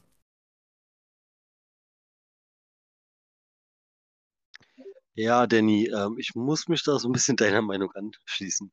Ähm, gerade wenn, wenn du im Backfield so, so schmal besetzt bist und äh, auch wirklich gute Verstärkung brauchst, wäre, glaube ich, der Pick ins Backfield ähm, sinnvoller gewesen.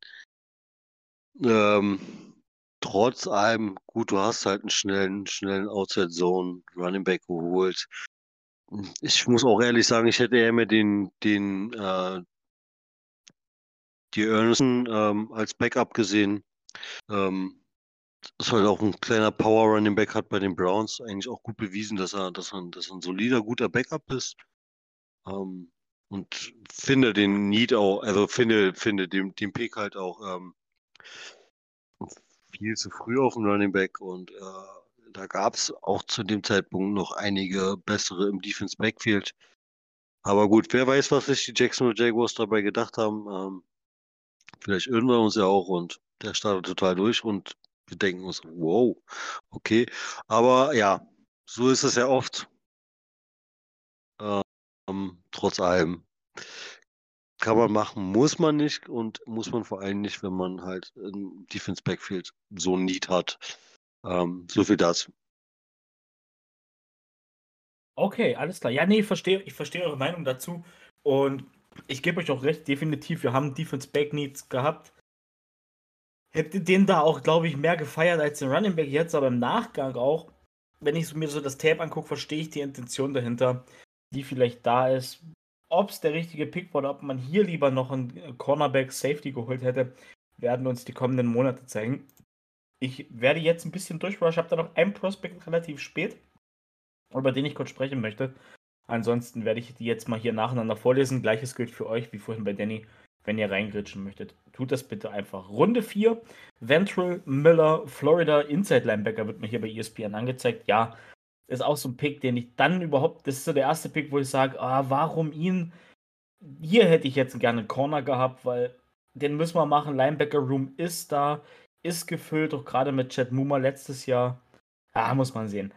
Tyler Lacey ist dann der nächste Pick in der vierten Runde. Den hatten wir in der vierten Runde an 28. Stelle. Ich habe hier leider die Overalls nicht, es tut mir leid. Ähm, Oklahoma State, Defensive End. Ja, Edge war neat. Haben wir jetzt hier in Runde 4 bedient, kann man machen. Inwieweit der aber wirklich dann hinter Kevin Chason, Josh Allen und Trevor Walker wirklich Einsatzzeit bekommt, wird man sehen. Inwieweit er da vielleicht jemanden outperformt. Ebenfalls. Dann in Runde 5 an erster Stelle äh, Jazir Abdullah ist ein Outside Linebacker Louisville, also er, glaube ich, der klassische Edge Rusher. Äh, kann ich leider gar nichts zu sagen, habe ich mir noch nichts angeguckt. Antonio Johnson, Texas AM ist in Runde 5 der nächste Pick gewesen. Ist der Safety, ist dann quasi der erste Defense-Back, den wir wirklich holen. In Runde 5 dafür, dass wir so eine große Baustelle da hatten. Uiuiuiui, das ist verdammt spät. Jetzt kommt das Prospect, über das ich ein paar Worte mehr verliere. Parker Washington, Penn State, Wide Receiver. Ich mag den Kerl, hat so ein bisschen was von Ty Freivogel aus dem letzten Jahr. Der ist ja da undrafted zu den Cowboys gegangen und dort jetzt leider auch nicht mehr auf dem Roster. Ja, ich mag den Kerl, der kann gut aus dem Slot kommen. Der ist schnell, der ist wendig, ist mit 15 und 204 Pfund echt ein bisschen. Ja, dieser typische Slot Receiver eben, diese typische Anspielstation, kurz aus dem Slot raus für eine Quickslant denke, da werden wir ihn sehen. Ich hoffe, dass er sich durchsetzt, weil ich mag sein Tape. Und genau, dann Runde 6. Nee, Parker Washington war auch schon Runde 6. So, Christian Bradwell, Rutgers, oder Rutgers, genau, der nächste Cornerback, der jetzt hier gegangen ist, zu uns, kann ich gar nichts zu sagen hier hinten raus. Also gerade auch jetzt mit Eric Hallett, auch in Runde 6, dem zweiten Pittsburgh, äh, ebenfalls ein Safety, super, jetzt hier die Needs bedient, relativ spät ich denke, die beiden werden schon ordentlich zu kämpfen haben, ob sie Ende des Jahres noch auf dem Roster sind. Dann haben wir mit Cooper Hutches, Appalachian State, den Offensive Guard gepickt in der siebten Runde. Ich denke, ja, kann man machen. Ist für die, ist für ein Depth Chart ebenso wie der nächste Pick in der siebten Runde Raymond Wohasek, North Carolina Defensive Tackle. Ob der sich durchsetzen wird in den Trainingscamps, werden wir sehen. Und der letzte Pick des Jaguars Draft in der siebten Runde, das ist auch ein ganz krasser ähm, Luxus-Pick, wie ich finde.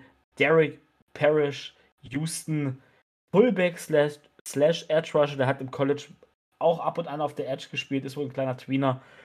Aber jetzt noch einen klassischen Fullback zu draften, weiß ich nicht. An der Stelle kann man den Pfeil drauf werfen. Ja, klar, warum nicht? Die Position des Fullbacks stirbt langsam aus. Anscheinend will Doug Peterson mehr mit Fullback spielen. Muss man sehen, was man von ihm bekommt in Summe fand ich, die ersten drei Runden des Drafts waren ganz okay. Ab Runde 4, uiuiuiui, da war dann, ist dann viel Value dabei, also viel Depth Chart Value. Ob sich da einer durchsetzt, wird man sehen. In Summe würde ich dem Draft, ich bin vielleicht ein bisschen zu überkritisch jetzt, dadurch, dass ich die ersten drei Picks so mochte. Ich würde dem hier eine 3, 3 Minus geben. Runde 1 war top. Danach kann man sich über alles unterhalten. Danny, wie siehst du es? Ja, ähm, gehe ich mit.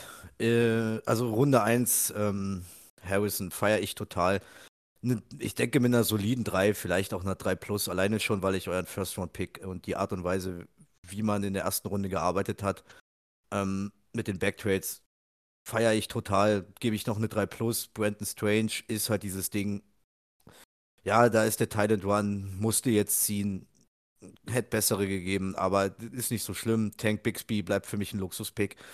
Und man hat dann einfach seine Needs zu spät angegangen. Parker Washington muss man schauen, galt ja eigentlich auch als Third, Fourth Round Prospect. Da sind jetzt auch Injury Concerns ans Licht gekommen, weshalb er bis in Runde 6 gefallen ist. Da weiß man halt nie, aber ich denke, Parker Washington könnte, wenn er annähernd wirklich gesund ist und da nichts Gravierendes hat, ein richtig geiler Stil werden, den erst in Runde 6 zu ziehen. Der war vor dem Draft höher gehandelt.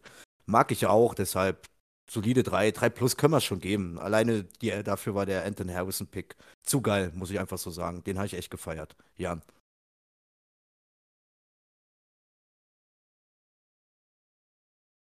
Ähm, ja, ja. Also der Harrison-Pick ist, ist genial, ist, ist super. Ähm, Titan gucken wir mal, wie, wie, wie Strange sich entwickelt. Ja, und ich halte aber noch dran fest, der Running Back hätte nicht sein müssen. Gucken, ob wir uns irren. Vielleicht zugunsten vom Pair, dass wir uns irren. Ähm, ja, ja.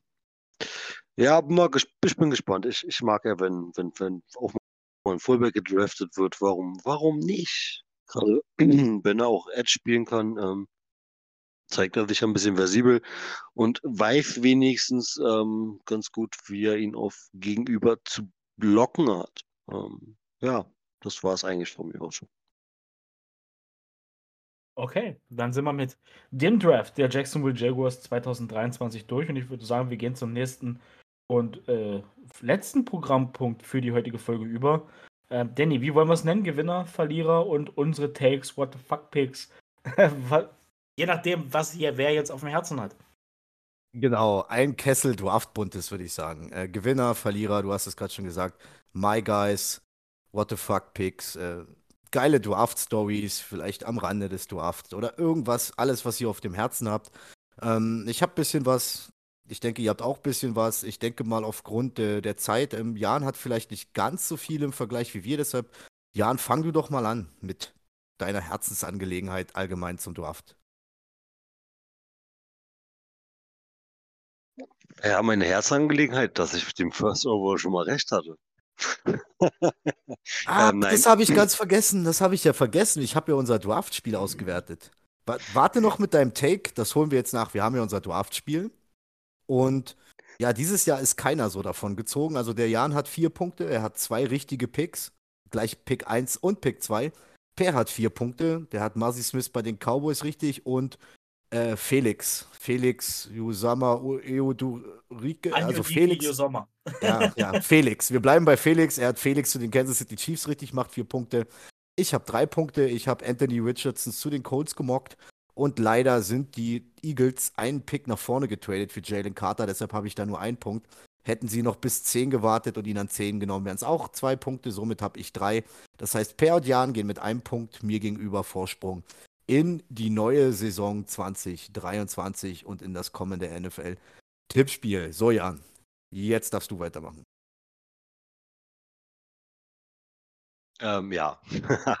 ähm, ja, wie gesagt, ich hatte mit meinem First Roll gleich recht. Ähm, gut, das ist vielleicht auch ein, gleich ein kleiner Glücksgriff. Ähm, ich muss ehrlich sagen, ich hatte äh, John Rob Robinson nicht so früh auf dem Schirm fand den Pick dann auch echt cool. Ähm, und was wirklich absolut noch mein, mein, mein größter GAU ist, dass, ähm, dass Willis so tief gefallen ist, dann doch noch in, in Runde 2 als Quarterback. Da, da, hatte ich ihn noch, also da war der noch, noch bei keinem Experten, also da war Richardson sogar noch ähm, mal irgendwann in der, in, der, in der zweiten Runde. Und was ich mich beim ganzen Draft eigentlich so mehr oder weniger gefragt habe, hat, haben die Eagles irgendwelche Recruiter bei Georgia oder so, dass sich die, die Spieler da selber formen? Das, das ist doch nicht mehr normal. Also ich glaube, das halbe Eagles-Team besteht jetzt mittlerweile aus Georgia-Spielern. Und dann holen die sich auch noch permanent so eine Monster, auch gerade was so D-Line und äh, oder oder oder Defense Front angeht. Das ist nicht mehr Nee. Also ich glaube, die Eagles haben das vor in der Defense, was sie äh, letzte Saison in der Offense kreiert haben mit ihrem Quarterback Sneak, dass du gegen diese Defense Line einfach nichts ausrichten kannst. Ja, das war so, so mein, mein, mein, mein Hauptaugenmerk so ein bisschen im Draft. Ähm, wie gesagt, ich habe in der ersten Runde war ich leider komplett auf Schicht und musste mich da so ein bisschen auf mein, mein Handy verlassen. Ähm, ja, und den Pick der Bills feiere ich so ein bisschen. Ich muss ehrlich sagen, ja, geil, ein geiler, ein geiler Receiving Titan für Josh Allen. Den, den habe ich dann doch schon so ein bisschen von Kincaid. Den habe ich gefeiert. Den habe ich innerlich so ein bisschen gefeiert, weil ich auch traurig war. Ich hätte ihn gerne, gerne, gerne ähm, bei den Packers gesehen. Aber es sollte nicht sein. Ja, und ich habe den Draft leider mehr oder weniger nur halt übers Smartphone ähm, verfolgt. Konnte leider auch gar nichts im Fernsehen gucken. Ähm, bin auch dieses Jahr ein bisschen raus, weil das Wochenende für mich war dann auch ein bisschen voll, muss ich gestehen. Und damit gebe, übergebe ich erstmal an euch. Uh, das waren jetzt viele Sachen. ich habe ich hab zu zwei, drei Sachen will ich direkt reingrätschen. Punkt 1, Eagles. Ähm, da habe ich auch in der Nacht, oder das war ja dann schon wieder nächsten Früh, kurz vor sechs, Da habe ich nur gesagt, das, was die machen, sollte verboten werden. Ich verstehe es nicht. Wahnsinn. Jalen Carter an neun noch hochgetradet, einen Platz. Und dann die typische Sterntaler-Decke rausgeholt. Das war auch am Wochenende so ein Meme. Die Eagles machen den Sterntaler, breiten die Decke aus und fangen Nolan Smith auf. Wenn ihn keiner haben will, nehmen wir ihn. Also diese Front, ja, 70 Sacks letztes Jahr gehabt. Ich würde mal dieses Jahr sagen, 80 Sacks incoming. Die Defense ist brutal. Jalen Carter, klar kommt er mit Charakterfragezeichen rein. Man hat auch gesehen, wie erleichtert er ist, dass er jetzt gepickt worden ist, dass er an der Stelle gepickt worden ist. Ich denke, wenn ein Team den hinkriegt und wenn da wirklich Character Concerns im Raum stehen, dann sind es die Eagles mit dem Lockerroom. Gerade mit den erfahrenen Guys, die werden den einnorden. Und ich sag's schon jetzt, vor den Eagles muss jedes NFC-Team Angst haben. Das ist mein Tag zu den Eagles. Gut, äh, bevor wir weitermachen, steige ich auch zu den Eagles ein. Ich gebe euch in allen recht. Ähm, sie haben ja nicht aufgehört mit Georgia-Spielern. Und Per, jetzt kommt nochmal ein Seitenhieb an dich und äh, Tank Bixby in Runde 3. In Runde 4 an 105 kriegen sie noch echt einen vielversprechenden Cornerback von den Georgia Bulldogs mit Keely Wingo. Also sie gehen aus diesem Draft mit drei Georgia Defense-Spielern raus. Der mega gefeiert wurde, da haben sich auch viele gefragt, warum der noch bis in Runde 4 fällt. Billy hat Danke gesagt. Und ähm, ja, sorry für den Seitenhieb, aber in Runde 3 habt ihr Tank Bixby genommen. Ja, das ist ja kein Problem, ist alles gut. Das, das, dafür sind wir ja hier, das, das sehe ich ja ähnlich. Das sehe ich ja wie du. Man kann sich über den Tank Bixby-Pick äh, definitiv unterhalten. Äh, nächstes, nächste Sache übrigens zu den Eagles noch: die haben in den letzten zwei Jahren sieben Spieler der Georgia Defense gedraftet. Ähm, ja, Danny, würdest du es sagen oder darf ich dir den klauen? Mit den Philadelphia. Ja, den gebe ich dir. Komm, leg los. Okay. Danny schrieb es dann bei uns in die Gruppe, die Philadelphia Bulldogs Wahnsinn. Also das ist wirklich krass, was da passiert. Bin da echt gespannt, wie die Jungs da zusammen performen. Chemie scheint ja da zu sein. Jan, du hast. Ja, ich sag, ich, ich, ich sag's euch, die haben bei Georgia im Recruiting vom, von der Highschool, die, die haben da ihre Leute zu sitzen. Gebe ich, gebe ich euch Brief und Siegel drauf. Die formen sich doch, doch ihre Spieler da. So, so viel wie die von da picken, es ist ja nicht mehr normal. Und dann sind das auch noch meistens so eine Monster und die schlagen ja dann so wie letztes Jahr extrem ein. Also äh, es, es ist ein bisschen creepy. definitiv, definitiv. So, nächste Pick, über den ich hier definitiv sprechen will, du hast es gesagt, Bijan Robinson. Vorneweg. Meine Meinung ist jetzt vielleicht ein bisschen kontrovers. Bijan Robinson, zweitbeste Spieler am Draft. Keine Frage hinter Jalen Carter, überhaupt keine Frage. Top Running Back, der wird seinen Weg bestreiten. Aber jetzt geht es nicht um Bijan, es geht um die Atlanta Falcons. Die Falcons sind für mich mit dem Pick, ich will nicht sagen Verlierer, aber das erste Team, wo ich sage, Alter, kannst du nicht machen. Die haben so viele Needs. Die sind an einem Punkt angekommen, wo dieser Pick in Runde 1 an 8 absoluter Luxus ist. Und die Atlanta Falcons haben keinen Platz für Luxuspicks. Den hätten die Philadelphia Eagles gehabt, die Kansas City Chiefs, die Buffalo Bills. Und dann war es das vielleicht sogar schon an Teams, die sich im Moment Luxuspicks erlauben können. Ich finde, der Pick an der Stelle ist für die Needs, die die Atlanta Falcons haben, definitiv nicht richtig. Klar, Arthur Smith hat einen Plan, der kommt von den Titans, wo er einen ähnlichen Running Back hatte. Der wird den Pound, der wird den so einsetzen. Mir gefällt der Pick aus Teamsicht, aus Falcons Sicht, wenn ich nur auf die Falcons gucke, nicht gerade weil sie Allgeier dahinter hatten und Patterson, den die, die, die letzten zwei Jahre schon gut funktioniert hat mit Patterson. Allgeier hat letztes Jahr einen Top-Rookie hier gespielt. Wie gesagt, mag ich nicht finde ich echt nicht gut. Also, Per, ähm, erstmal lässt du hier einen Reason Rage los. Du bist doch bloß stinksauer, dass du vorm Draft für Tyler Algier äh, getradet hast und die jetzt Bijan Robinson gezogen haben. Und das, das kommt auch noch dazu. Das ist doch nur dein ganzer Fantasy-Frust, Alter. Und das kommt auch noch dazu. Frechheit, sage ich dir. Ja, ähm, ich, ich gehe mit dir mit. Ähm, also, eins ist schon mal Fakt: Bijan Robinson ist als Prospect noch über Derrick Henry. Also Derrick Henry ist nicht annähernd Bijan Robinson. Ähm, Bijan Robinson ist dann noch viel, viel versatiler.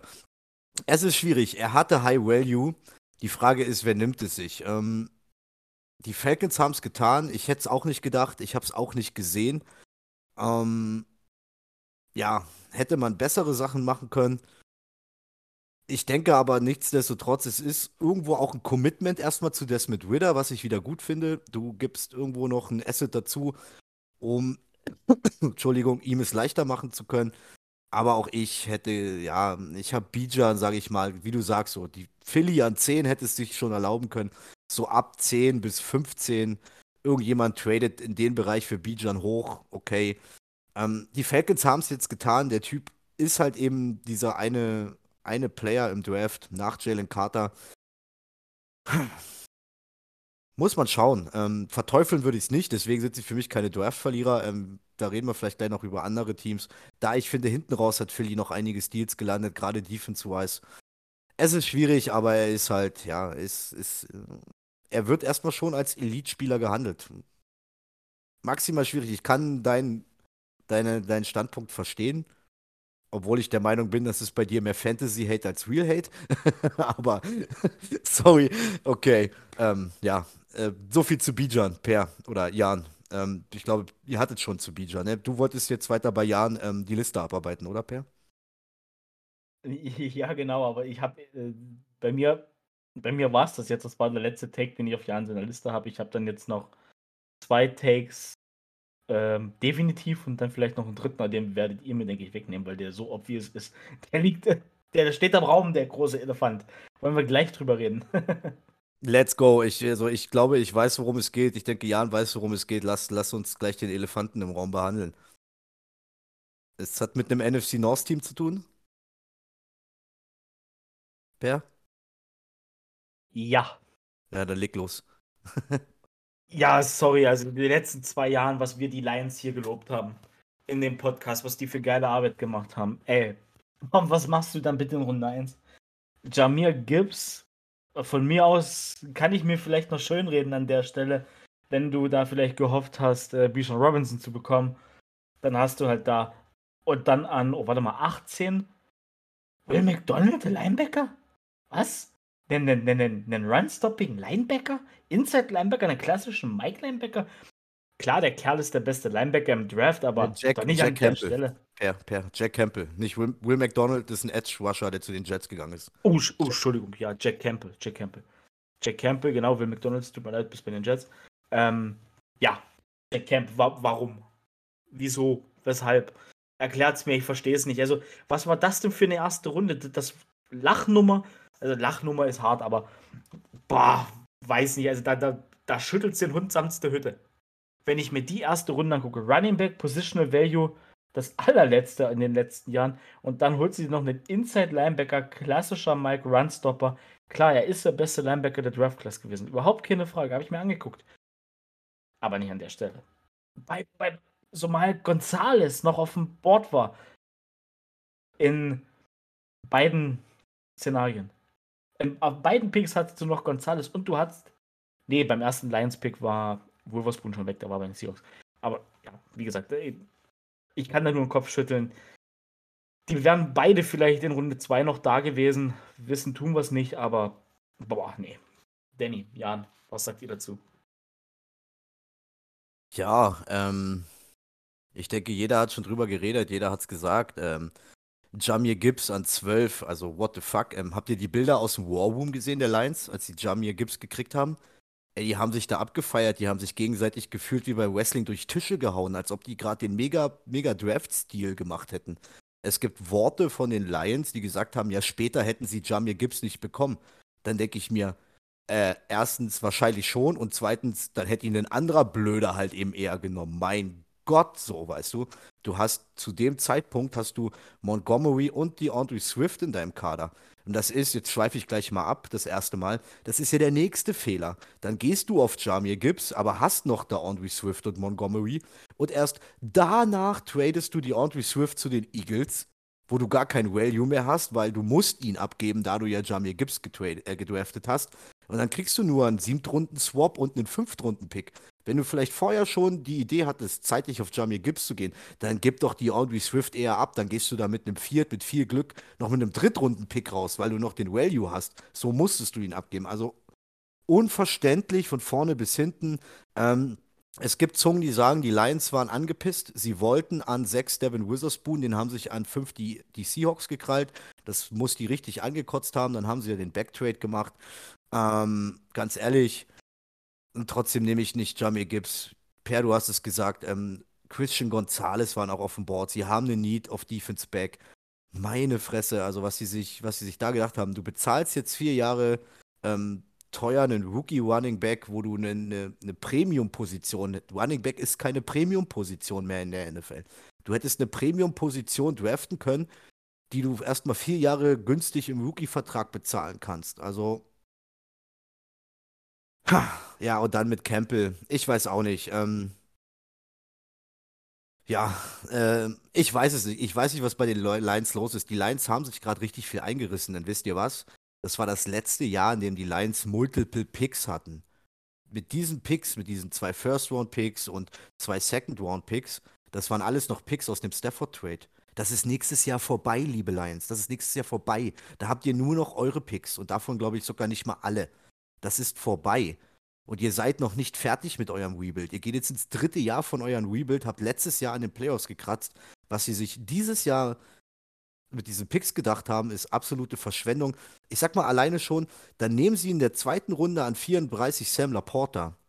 Da war auch noch Michael Mayer auf dem Board und andere. Und Sam Laporta, dafür habe ich sie sowieso gehasst, weil das war einer meiner Draft-Crushes überhaupt. Verdammte Scheiße. Ich habe auf Arbeit geschrien, als sie den Pick verkündet haben vor Wut. Und dann, klar, machst du an 45, tradest mit den Packers, tradest an 45, holst dir Brian Branch, Monster Stil. Und ich habe heute bei irgendeinem ESPN-Experten gelesen, lass die Picks mal umdrehen. Lass die mal, dieselben vier Spieler. Du nimmst Brian Branch an 12, du nimmst 18 Jamir Gibbs, an 34 nimmst du Jack Campbell und an 45 Sam Laporta. Dann würden wir schon bisschen anders über die Lines reden. Dann würden wir trotzdem sagen, an 18 Jamir Gibbs, okay, aber dann könnte man den Draft schon als solide bezeichnen vom Value her. Und so hatten sie in Runde 2 Glück, was sie da noch gekriegt haben, aber richtig Glück. Und in Runde 1, Alter, sorry, liebe Lions, aber ja, ich weiß nicht, ob ihr das, äh, ob ihr euren Rebuild vernünftig zu Ende gedacht habt. Ähm, in Runde 3, um ein bisschen Props zu geben, Hendon Hooker, finde ich Finde ich gut. Hendon Hooker wurde für viele Ende Runde 1, Anfang Runde 2 gesehen, der Tennessee Quarterback. Ja, vielleicht äh, in Runde 3 einen Schuss auf Hendon Hooker genommen ähm, und gucken, was geht mit Jared Goff. Vielleicht hat man ja Glück und hat hier den nächsten Quarterback günstig eingesackt. Also den, den Pick mag ich und ansonsten haben die Lions echt verkackt dieses Jahr. Sorry, also, also was Draft angeht und auch ein bisschen in, in meiner Ansicht. Also, das sind nicht, ja, ich weiß es nicht. Das ist sprachlos. Jan, was sagst du zu den Lines? Ja, ihr habt schon alles gesagt. Ähm, anstatt ähm, den, oh Gott, den Linebacker zu nehmen, hätten sie sich auch McKinney holen können. Die Need haben sie ja, ähm, haben ja schließlich Hawkinson abgegeben. Ähm, ja, ich verstehe auch nicht, warum die das so krass gefeiert haben. Ähm, da hätte ich ja eher mehr so ein, so, so ein Pick wie, wie bei den Jaguars, hätte ich das eher mehr nachvollziehen können, Runde 3 den Running Back solide.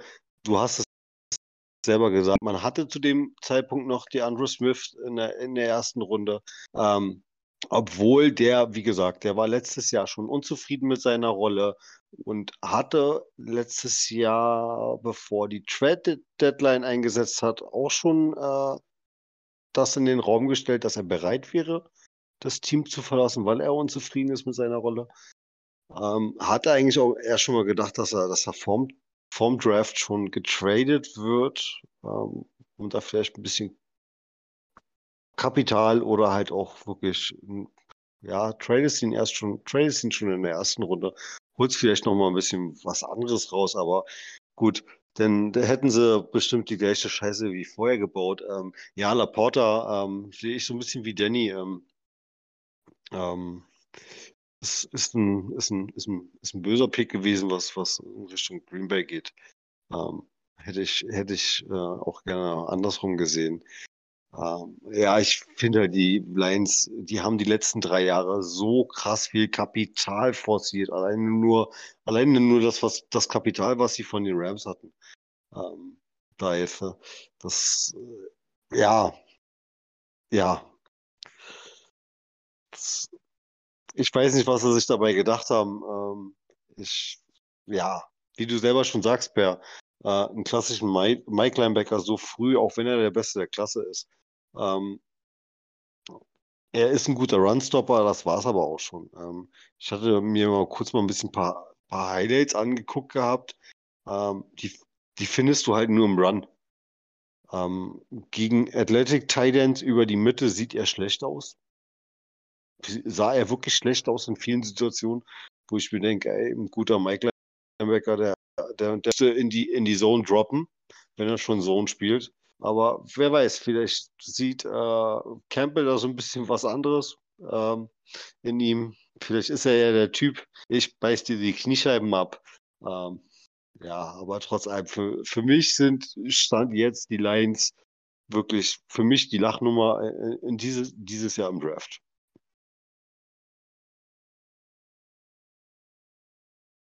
Jo, ähm, Per, du noch ein Wort zu den Lions oder? Na, ich will jetzt hier das fast gar nicht aufmachen, was äh, für Spieler noch da gewesen wären an, an dem Ach so. zweiten Lions. Ja, Lions ja, Pick, weil äh, meines Erachtens, wenn ich es jetzt richtig im Kopf habe, ich habe meine Draftliste dieses Jahr nicht am Start, müsste Jackson Smith und Jigba sogar auch noch auf dem Board gewesen sein. Und die Ja. wissen, Ja, und die ja. wissen, dass James Williams, also dass James Will, Jameson Williams so rum sechs Spiele fehlt. Sorry, muss ich mehr sagen. Also auch bei mir haben, haben sie echt ein bisschen Credit verspielt mit dem Draft. Alright, alright. Gut, dann ähm, machen wir mal weiter mit Teamschelte, wenn wir schon bei einem Team sind. Dann gehe ich mal zu einem Team, von dem ich relativ enttäuscht bin. Du hast wenig Picks in diesem Jahr. Du pickst erst in Runde 3 dieses Jahr. Dafür hast du jede Menge Third-Round-Picks, also drei an der Zahl, weil Conditional Round-Picks. Ich rede von den San Francisco 49ers, die halt jedes Jahr ähm, äh, Koordinatoren produzieren, die dann ein, zwei Jahre später irgendwo Headcoaches werden. Gute Headcoaches werden, schon gute Koordinatoren waren und dafür kriegen sie immer jede Menge Conditional Round Picks. Vor allem frühe. Und sie waren die Jahre dafür bekannt, dass sie mit ihren Conditional Round Picks gut umgehen. Die haben keinen First, sie haben keinen Second. Und was sie sich dieses Jahr in der dritten Runde geleistet haben, da stelle ich mir die blanken Fragen. Ähm, Erstmal an 87 traden, traden sie hoch für einen Safety für ja Jair Jair Brown von Penn State, der bei weitem nicht so hoch angesehen war. In Runde 3, Pick 99, Conditional Round Pick. Und da habe ich gedacht, mich hackt's. In Runde 3 nehmen sie Jake Moody, Kicker von Michigan. Einen Kicker in Runde 3. Ja, es gibt viele, die sagen, Jake Moody ist der solideste und Jake Moody ist der beste Kicker. Sorry, Leute. Da draußen gibt es keinen Kicker in der NFL außer Justin Tucker, der dauerhaft konstant ist, dass es rechtfertigt, einen Kicker in Runde 3 zu nehmen. Wir haben vorletzte Saison alle, oh, wie hieß er gleich? Na, der Meister von den Bengals, der glaube ich auch in der vierten Runde gezogen wurde. Evan McPherson. Evan McPherson. Den haben wir alle in seinem ersten Jahr gefeiert. Ja, letztes Jahr hat der Kollege vier, ich rede nicht von Field Goals, der hat vier Extrapunkte verballert letztes Jahr. Ähm, und er wurde in der vierten Runde gepickt. Das zeigt, kein Kicker ist durchweg so solide und treffsicher, dass ein früher Pick das rechtfertigt. Und echt, das ist, das ist ein Lux. Du hast kaum Picks und gönnst dir so einen Luxuspick. Ich verstehe es nicht. Dann nehmen sie an 101, auch noch in der dritten Runde, Conditional Pick, Cameron Latu. Einen in einer tiefen, echt guten Titan-Klasse. Einer der Titans, die mit am unreifsten und am schlechtesten gelten. Kaum Baseline, kaum Upside. Und auf Titan sind sie eigentlich auch gut aufgestellt. Also was sie, was, was die Niners geritten hat, mit kaum Picks im Draft, so ein auf Luxus-Pick zu machen, erstes Mal zwei wirklich underrated Spieler zu picken in Runde 3 und dann noch einen Kicker, mir hat die Sprache verschlagen. Bin ich auch nicht gewöhnt von den, von den Niners und wie gesagt, man kann Kicker picken ab Runde 6, 7, am besten undrafted, weil es gibt außer Justin Tucker keinen Kicker da draußen, der jede Saison 1 zu 1 solide zu 100% performt. Das ist mein Take zu den Niners. Mm, Jan, mach du mal weiter. Ja, äh, wie gesagt, Niners habe ich am Rande mitgekriegt, weil sie erst so spät pickten. Aber ich habe sie auch wirklich nur mitgekriegt, weil sie den Kicker gepickt haben. Ähm, ich habe das gedacht in dem Moment, was du gerade gesagt hast. Ähm, ja, Justin Tucker ist the one and only, auf den man sich wirklich verlassen kann. Ähm, sind ja einige Kicker. Also, es sind viele Kicker letzte Saison schon an dem Extrapunkten gescheitert, wie du es schon sagst. McPherson, beste Beispiel. Äh, von das Jahr davor haben wir noch hat, hat man ja noch gesagt gehabt, ey, der hat Eier. Ähm, die hat er dann letztes Jahr nicht gezeigt gehabt. Ähm, ja, ich sehe das wie du. Runde 6, späte Runde 6, 7 oder halt undrafted. Ähm, zumal gibt es ja immer überall diese Kicker-Camps, da kannst du deine Scouts auch noch hinschicken. Ähm, ja, der, so Kicker findest du ja halt auch, muss man dazu sagen, äh, wie Sand am Meer. Da gibt es noch andere Ligen, wo man sich einen Kicker holen kann. Ähm, so, auch vielleicht einen soliden, der vielleicht durch seine Chance ein Jahr beweist, dass er mehr Cojones hat als die anderen. Ähm, ja, aber als, als, als dauerhaften, soliden Kicker zu finden, ist halt einfach schwer. Also mehr, ja, wie gesagt, ich habe ihn erst nur mitgekriegt wegen, wegen ihrem Kicker. Und den Teil, habe ich mir erst noch gar nicht so angeguckt, aber den werde ich mir erstmal angucken gleich. Also morgen früh auf dem Weg zur Arbeit. Per. Ja, ich bin ehrlich, ich schließe mich euch an. Verstehe ich auch nicht. Ist ähnlich, wie, wie ihr es gesagt habt. Kicker in Runde 3. Ich dachte mir so, ja, wow, die haben keine anderen Baustellen. Ich habe hier echt kurz gedacht, 49ers erster Pick und die gehen mit Stetson Bennett. Denn was hat denen am Ende gefehlt dieses Jahr? Ein Quarterback. Ein Quarterback, der, den du tief im Roster irgendwo hast, den du reinwerfen kannst. Ganz ehrlich, ich hätte den Stetson Bennett Pick deutlich mehr gefeiert als den Kicker Pick. Der Kicker Pick ist Kopfschütteln. Ich habe auch auf der Couch ordentlich den Kopf geschüttelt, die anderen haben alle gelacht. Und mir war nicht zum Lachen, weil ich so dachte, die verarschen mich. Also das war ganz, ganz wild. Der Thailand dann, Danny, du hast gesagt dazu, ja, auch, auch ordentlich den Draft in den Sand gesetzt, würde ich sagen. Ähm, mehr habe ich dazu nicht zu sagen, weil ihr schon gut vorgelegt habt. Alright, dann einer von euch beiden, der noch einen Take hat. Ich hätte noch einen Take. Und zwar ist mein Take Brian Branch. Und zwar nicht sein Landing-Spot, sondern einfach, ich weiß nicht, ob ihr es gesehen habt, ich fand den, ich fand den Kerl zuckersüß. Der hat sich riesig gefreut, als Bryce Young äh, gepickt worden ist. Und der hat es ja dann nicht geschafft, in Runde 1 gepickt zu werden, hat aber nicht die eingetickste Leberwurst gespielt, wie manche andere, die gesagt haben, nö, am zweiten Tag setze ich mich nicht mehr in den Green Room, ist als einziger zurückgekommen in den Green Room mit einem Fashion-Outfit, wurde gedraftet und hat sich riesig gefreut, hat dann seinen Moment auf der Bühne gehabt. Fand ich als Personal Story richtig, richtig cool, weil er sich wirklich, wirklich gefreut hat. Will hier auch nochmal Bryce Young erwähnen, der sich auch riesig für CJ Stroud gefreut hat, als der gegangen ist. Also fand die Fairness da untereinander dieses Jahr oder die die Jungs haben, hat man schon gemerkt, ist schon cool und hatte ich schon so ein bisschen Gänsehaut, als ich das jetzt im Nachgang äh, mitbekommen habe. Das ist nochmal so eine kleine Cinderella-Story mit ein bisschen Pathos drin. Ja, oh, nice. Gut, okay, dann eigentlich so wirklich. Ach ja, es gibt schon noch das ein oder andere. Was sagt denn ihr zu dem Texans-Trade? Dass die Texans an 1 CJ Stroud nehmen und dann hochtraden und nochmal an 2 zu picken. Nee, wenn dann an 2 und 3 meinst du? Meine ich ja. Sie picken an 2 Stroud und traden hoch an 3, genau. Was sagten ihr zu dem Trade? Ja, der Trade an sich richtig geil, dass du den Mut hast, da hochzukommen, aber der Preis ähnlicher Kopfschüttel. Und damit ist der Trade absolut bescheuert. Ja, genau. Damit ist der Trade total bescheuert. First Round Pick nächstes Jahr. Second, dein Second Round Pick, der, der Early Second dieses Jahr. Dein Second Round Pick nächstes Jahr. Dein First Round Pick nächstes Jahr. Nicht den, den sie nächstes Jahr noch von den Browns haben. Deiner. Und du musst davon ausgehen, dass dein Pick dieses Jahr wieder, äh, nächstes Jahr wieder früh sein wird. Also ein Team, was gerade so richtig mit einem neuen Coaching-Staff in Rebuild geht, hat sich da in meinen Augen richtig verzockt, Alter.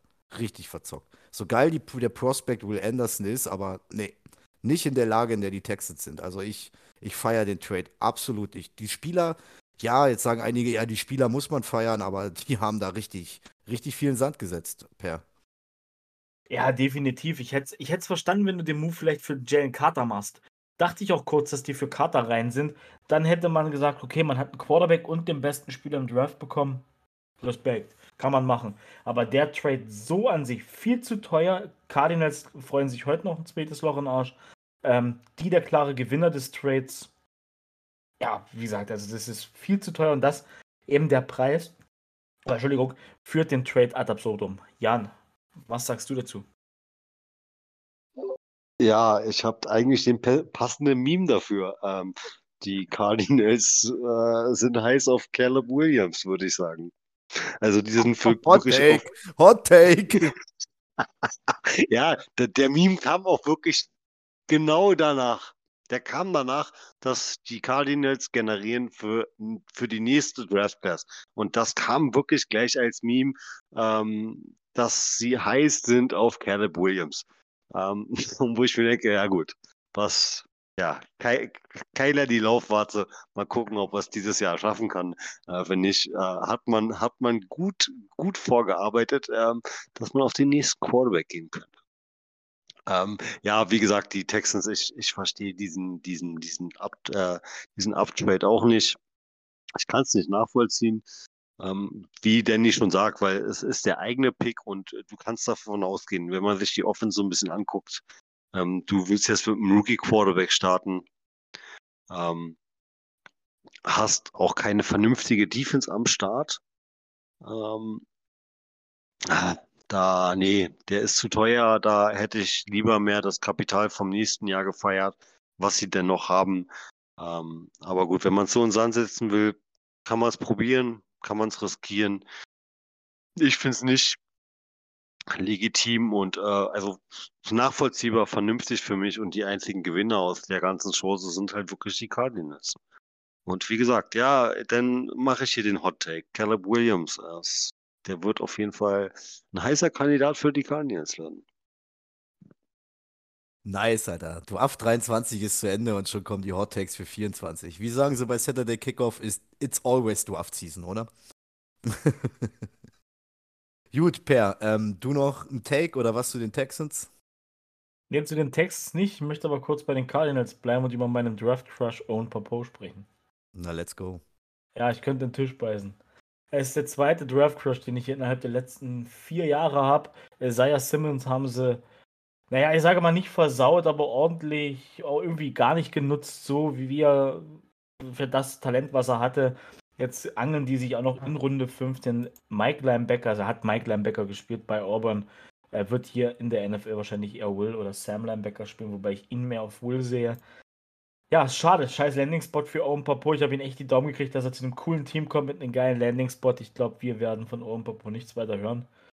Es sei denn, der Typ überragt es jetzt, aber die Sache mit Isaiah Simmons macht mir da echt zu, zu denken und ich finde es schade für ihn. Er hätte, glaube ich, ein besseres Team, ein anderes Team in einer anderen Lage äh, deutlich mehr verdient gehabt. Aber da bin ich sehr bei es gerade. ja, gut, okay. Ist ja auch äh, vom Grund her neuer Coaching-Staff. Äh, ist ja nicht über der Coaching-Staff, der äh, Simmons gedraftet hat. Also, ist noch nichts verloren für Owen Popo in dem Hinsicht. Gut. Ähm, per hat es gesagt, ähm, Draft stand gehe ich mal schnell meine durch. Über Sam Laporta haben wir geredet. Echt mega bitter. Ähm, noch vor Michael Mayer gezogen. Ich habe den echt easy bei den, bei den, bei den, bei den Packers gesehen. Schade. Ähm, ansonsten, wen hatte ich noch? Ja, Daniel Washington. Mega schade. Ähm, ich habe geflucht. Ich habe in den Tisch gebissen. Den ganzen Tag zwei. Warum nehmen die jetzt Musgrave? Daniel Washington. Warum Tucker Graf? Daniel Washington. Dann geht er erst irgendwann Ende Runde 3 zu den Steelers, was auch ein scheiß Landing-Spot ist, wenn du überlegst, dass die Pat Fryermut haben. Ähm, ja, dann kam raus, dass da irgendwelche äh, Knie-Geschichten, äh, der hatte da irgendwelche Clean-Ups in seinem Knie aufgedeckt wurden. Das hat die Teams zurückschrecken lassen, weil er ist ein Schrank. Der ist schon echt ein riesengroßes Vieh, was da ordentlich Kilos mit sich rumbewegt auf Thailand und ja, hat ihn leider fallen lassen, finde ich schade. Ähm, dann noch bei den Steelers, ich finde scheiß Landing-Spot. Also dann denke ich mir so, weiß ich nicht, Cowboys hätten auch noch einen Thailand gebraucht. Dann Daniel Washington bei den Cowboys mega gefeiert. Echt, echt schade. Der war so, sage ich mal, als ich mit dem Draft-Prozess angefangen habe, so meine Nummer eins. Dann kamen so Kincaid und Laporta.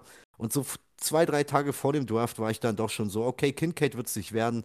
Da hatte ich so auf eins Laporta und auf zwei Washington zu den Packers. Beides nicht geworden, der eine unnötig gefallen. Ähm, schmerzt mir ein wenig sehr. Ansonsten Stetson Bennett feiere ich, der ist bei den Rams untergekommen. Äh, Stafford hat ein gewisses Alter, Stafford hat eine gewisse Verletztenakte.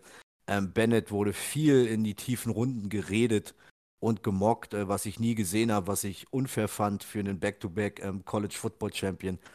Ähm, den Pick in Runde 5 von den Rams fand ich mega, halt auch mit der Chance, dass der vielleicht äh, Zeit sehen kann, denn ich denke, der ist ein echt, ist nicht der Jüngste, aber er ist ein echt guter Prospect, um in der NFL ein solider Quarterback zu werden.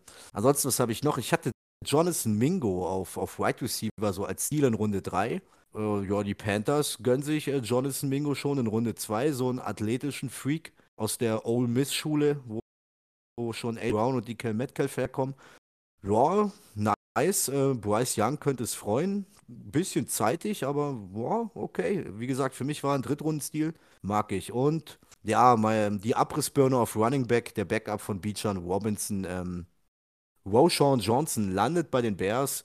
Denke ich, ist ein geiler Fit. Ähm, könnte da wirklich die, die Short Yardage, ähm, die Goal-Line sehen und vor allem, er ist ein riesen Blocking-Monster. Nicht umsonst war er nur der Backup von, von, von Bijan. Aber er ist absolut geil im Blocking und wer gut blockt, steht doch viel auf dem Feld und wird dann auch mal den ein oder anderen Ball selber laufen können. Ist so ein bisschen auch ein kleiner Fantasy-Crush von mir. Ich glaube, das waren so alle meine großen Crushes. Und sonst habe ich nichts mehr weiter. Habt ihr noch irgendwas oder wollt ihr noch auf irgendwas aufspringen? Ähm, nee, ich habe tatsächlich noch ein kleines Spielchen für euch beide vorbereitet. Ähm, die, die uns jetzt länger hören, ahnen, was vielleicht kommen könnte. Aber ansonsten habe ich zum Draft direkt nichts mehr. Deswegen würde ich erstmal Jan fragen, ob der noch was für einen Draft hat. Äh, nein, ich habe nichts mehr. Ich habe jetzt gerade beides alles gesagt. Ähm, nee, also ich, ich habe nichts mehr.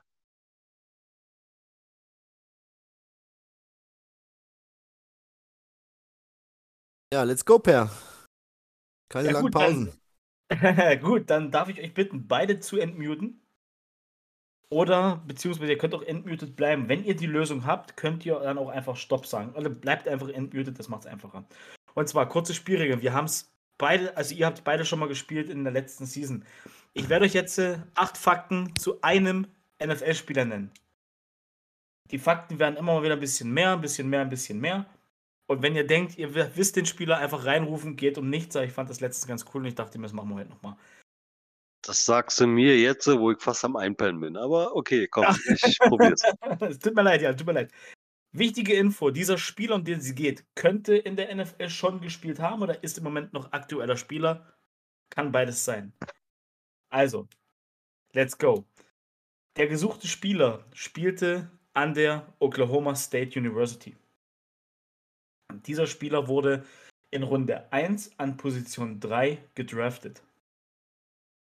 Insgesamt hat der Spieler bisher 109 Touchdowns erzielt dabei 15.269 Yards zurückgelegt und ist zehnmal in den Pro Bowl gewählt worden.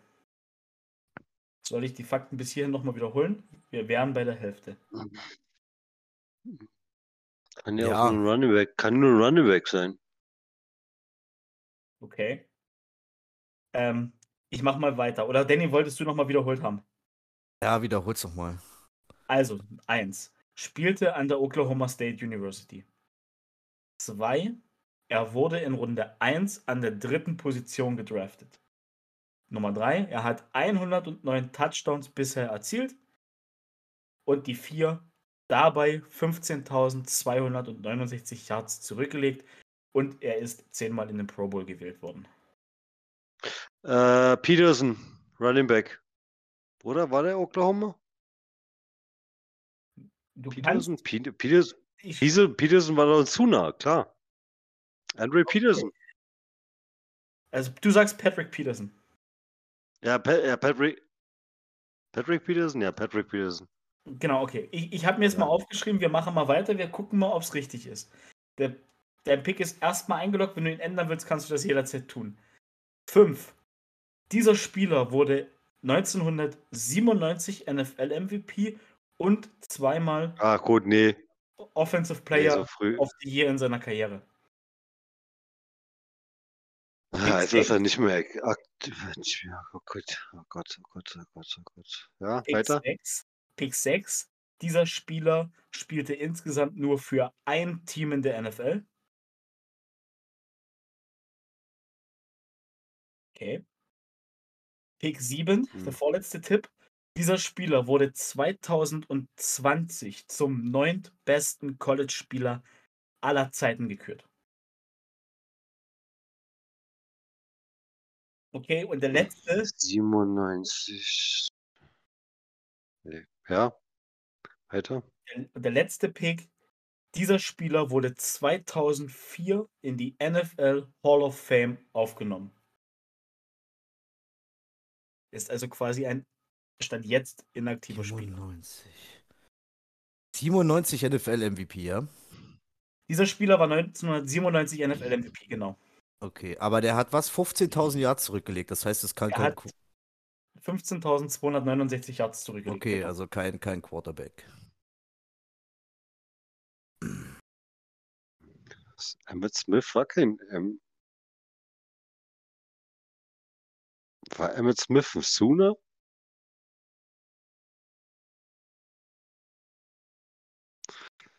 Ich komme nicht drauf. Ich, nee, ich, ich komme nicht drauf. Du, du, du willst also auch keinen abschließenden finalen Pick außer Peterson abgeben. Peterson ist raus, weil Peterson ist Ja, hat Peterson- 97. Ist, Okay. Möchtest Ja, aber Jan, Jan hat schon recht. Es kann nur, es kann nur ein Running Back sein. ja. Wie hieß denn der von den Chargers? Tomlinson? Nee, der Der- kam von der kam von TCU. Okay. Tomlin, okay, okay. Tomlinson war ein TC, TCU. Ah, der, das weiß ich definitiv, dass. Ah, Ah, warte mal, Gott, Gott. Ähm, stopp mal, stopp, stopp, stopp, stopp. Der, der, der wurde nicht MVP. Du redest nicht von Curtis Martin. Ähm, der wurde nicht. Ah, Curtis Martin, Sooner? Weiß es nicht. ich gehe wo ich jetzt.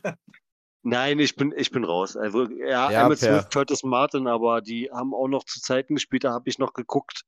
Ähm, bei 97 bin ich ein bisschen, nee, bei 97 ist mir, nee, ja, komme ich ins, zu sehr ins, Okay, dann löse ich auf. Es geht um den Running Back der Detroit Lions, Barry Sanders. ja, okay, gut, gut, okay. Den hatte ich aber nicht als Sooner auf dem, auf dem Schirm, muss ich ehrlich sagen. Aber gut, das ist halt auch, ja, aber gut, Per, wenn du mit solchen Karten, wenn du mit solchen Karten spielst, dann freu dich aufs nächste Quiz. Ey, und, und genau das war die Intention dran. Wenn es euch gefallen hat, können wir ja mal überlegen, ob in der Offseason, denn ich glaube, das war nämlich die Brücke zur Ja, Offseason. aber dann, dann, dann, dann fang schon mal an, die Bücher zu wälzen. Der kommt hier mit irgendwas von 1980, Alter. Da ist gar kein Nee, Problem. nee, ich, ich, nicht der dritte Longsnapper von den Baltimore Colts ist, weil ich, ich, ich, ich, ich würde dir mit so einem Weltenbummler wie äh, Fitzmagic kommen, ganz ehrlich. Die, sowas hättest du nicht auf dem Schirm. Ja, ja. Ah ja, doch, Fitzmagic, na gut, okay, kriegt man dann vielleicht irgendwie raus. Egal wie, äh, kann man, können wir uns ja mal offline, wenn wir aus der Folge raus sind, ein bisschen überlegen. Ich fand das super lustig. Ähm, und ich kann da auch gerne mehr raussuchen, weil mir macht das echt Spaß. Ja, aber gut, dann hättest du auch sagen müssen, hat die meisten Thanksgiving Day Spiele gehabt in seiner Karriere. ja, das war mir zu schon obvious eher- Pick tatsächlich. Ja, das war mir aber tatsächlich ein zu obvious Pick. Ja, stimmt. Mit, mit Thanksgiving, weißt du, Ja. mit Thanksgiving schränkst du schon auf Cowboys und Lions ein, so, ne? Ja, und die meisten ist einfach nur, und mit den Yards, gut, dann hält man trotzdem noch auf Emmett Smith, aber ich weiß gar nicht, wo der auf dem College war. Ah, Ganz, okay. ganz ehrlich, ich habe kurz gedacht, wenn ich den, den Pick mache, er wurde, er hat nur bei einem NFL-Team gespielt. Da dachte ich mir bei Jan, der steppt sofort rein, weil das ja auch mit den 15.000 Yards vorher war und mit dem MVP. Okay, alles klar, das ist Barry Sanders. Nee, aber Emmett Smith, ja, Emmett Smith jetzt ist auch Curtis Martin, beste Beispiel, hat auch, glaube ich, Ja, nur bei den Jets alles. gespielt und hat, ja, na gut, ich würde sagen, wir Gut. machen die Folge rund. Danny, Nette, nochmal eine nette Anekdote oder ein nettes Spielchen von Per am Ende. Wir werden dran festhalten.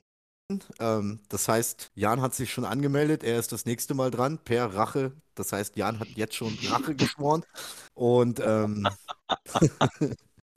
gut, in dem Sinne, meine Lieben, es hat mir mega Spaß gemacht. Ähm, danke euch da draußen fürs Zuhören. Ja, wir waren diesmal nicht ganz so deep drin, ähm, haben trotzdem schon jetzt aufgenommen, weil wir es einfach nächste Woche nicht geschafft hätten.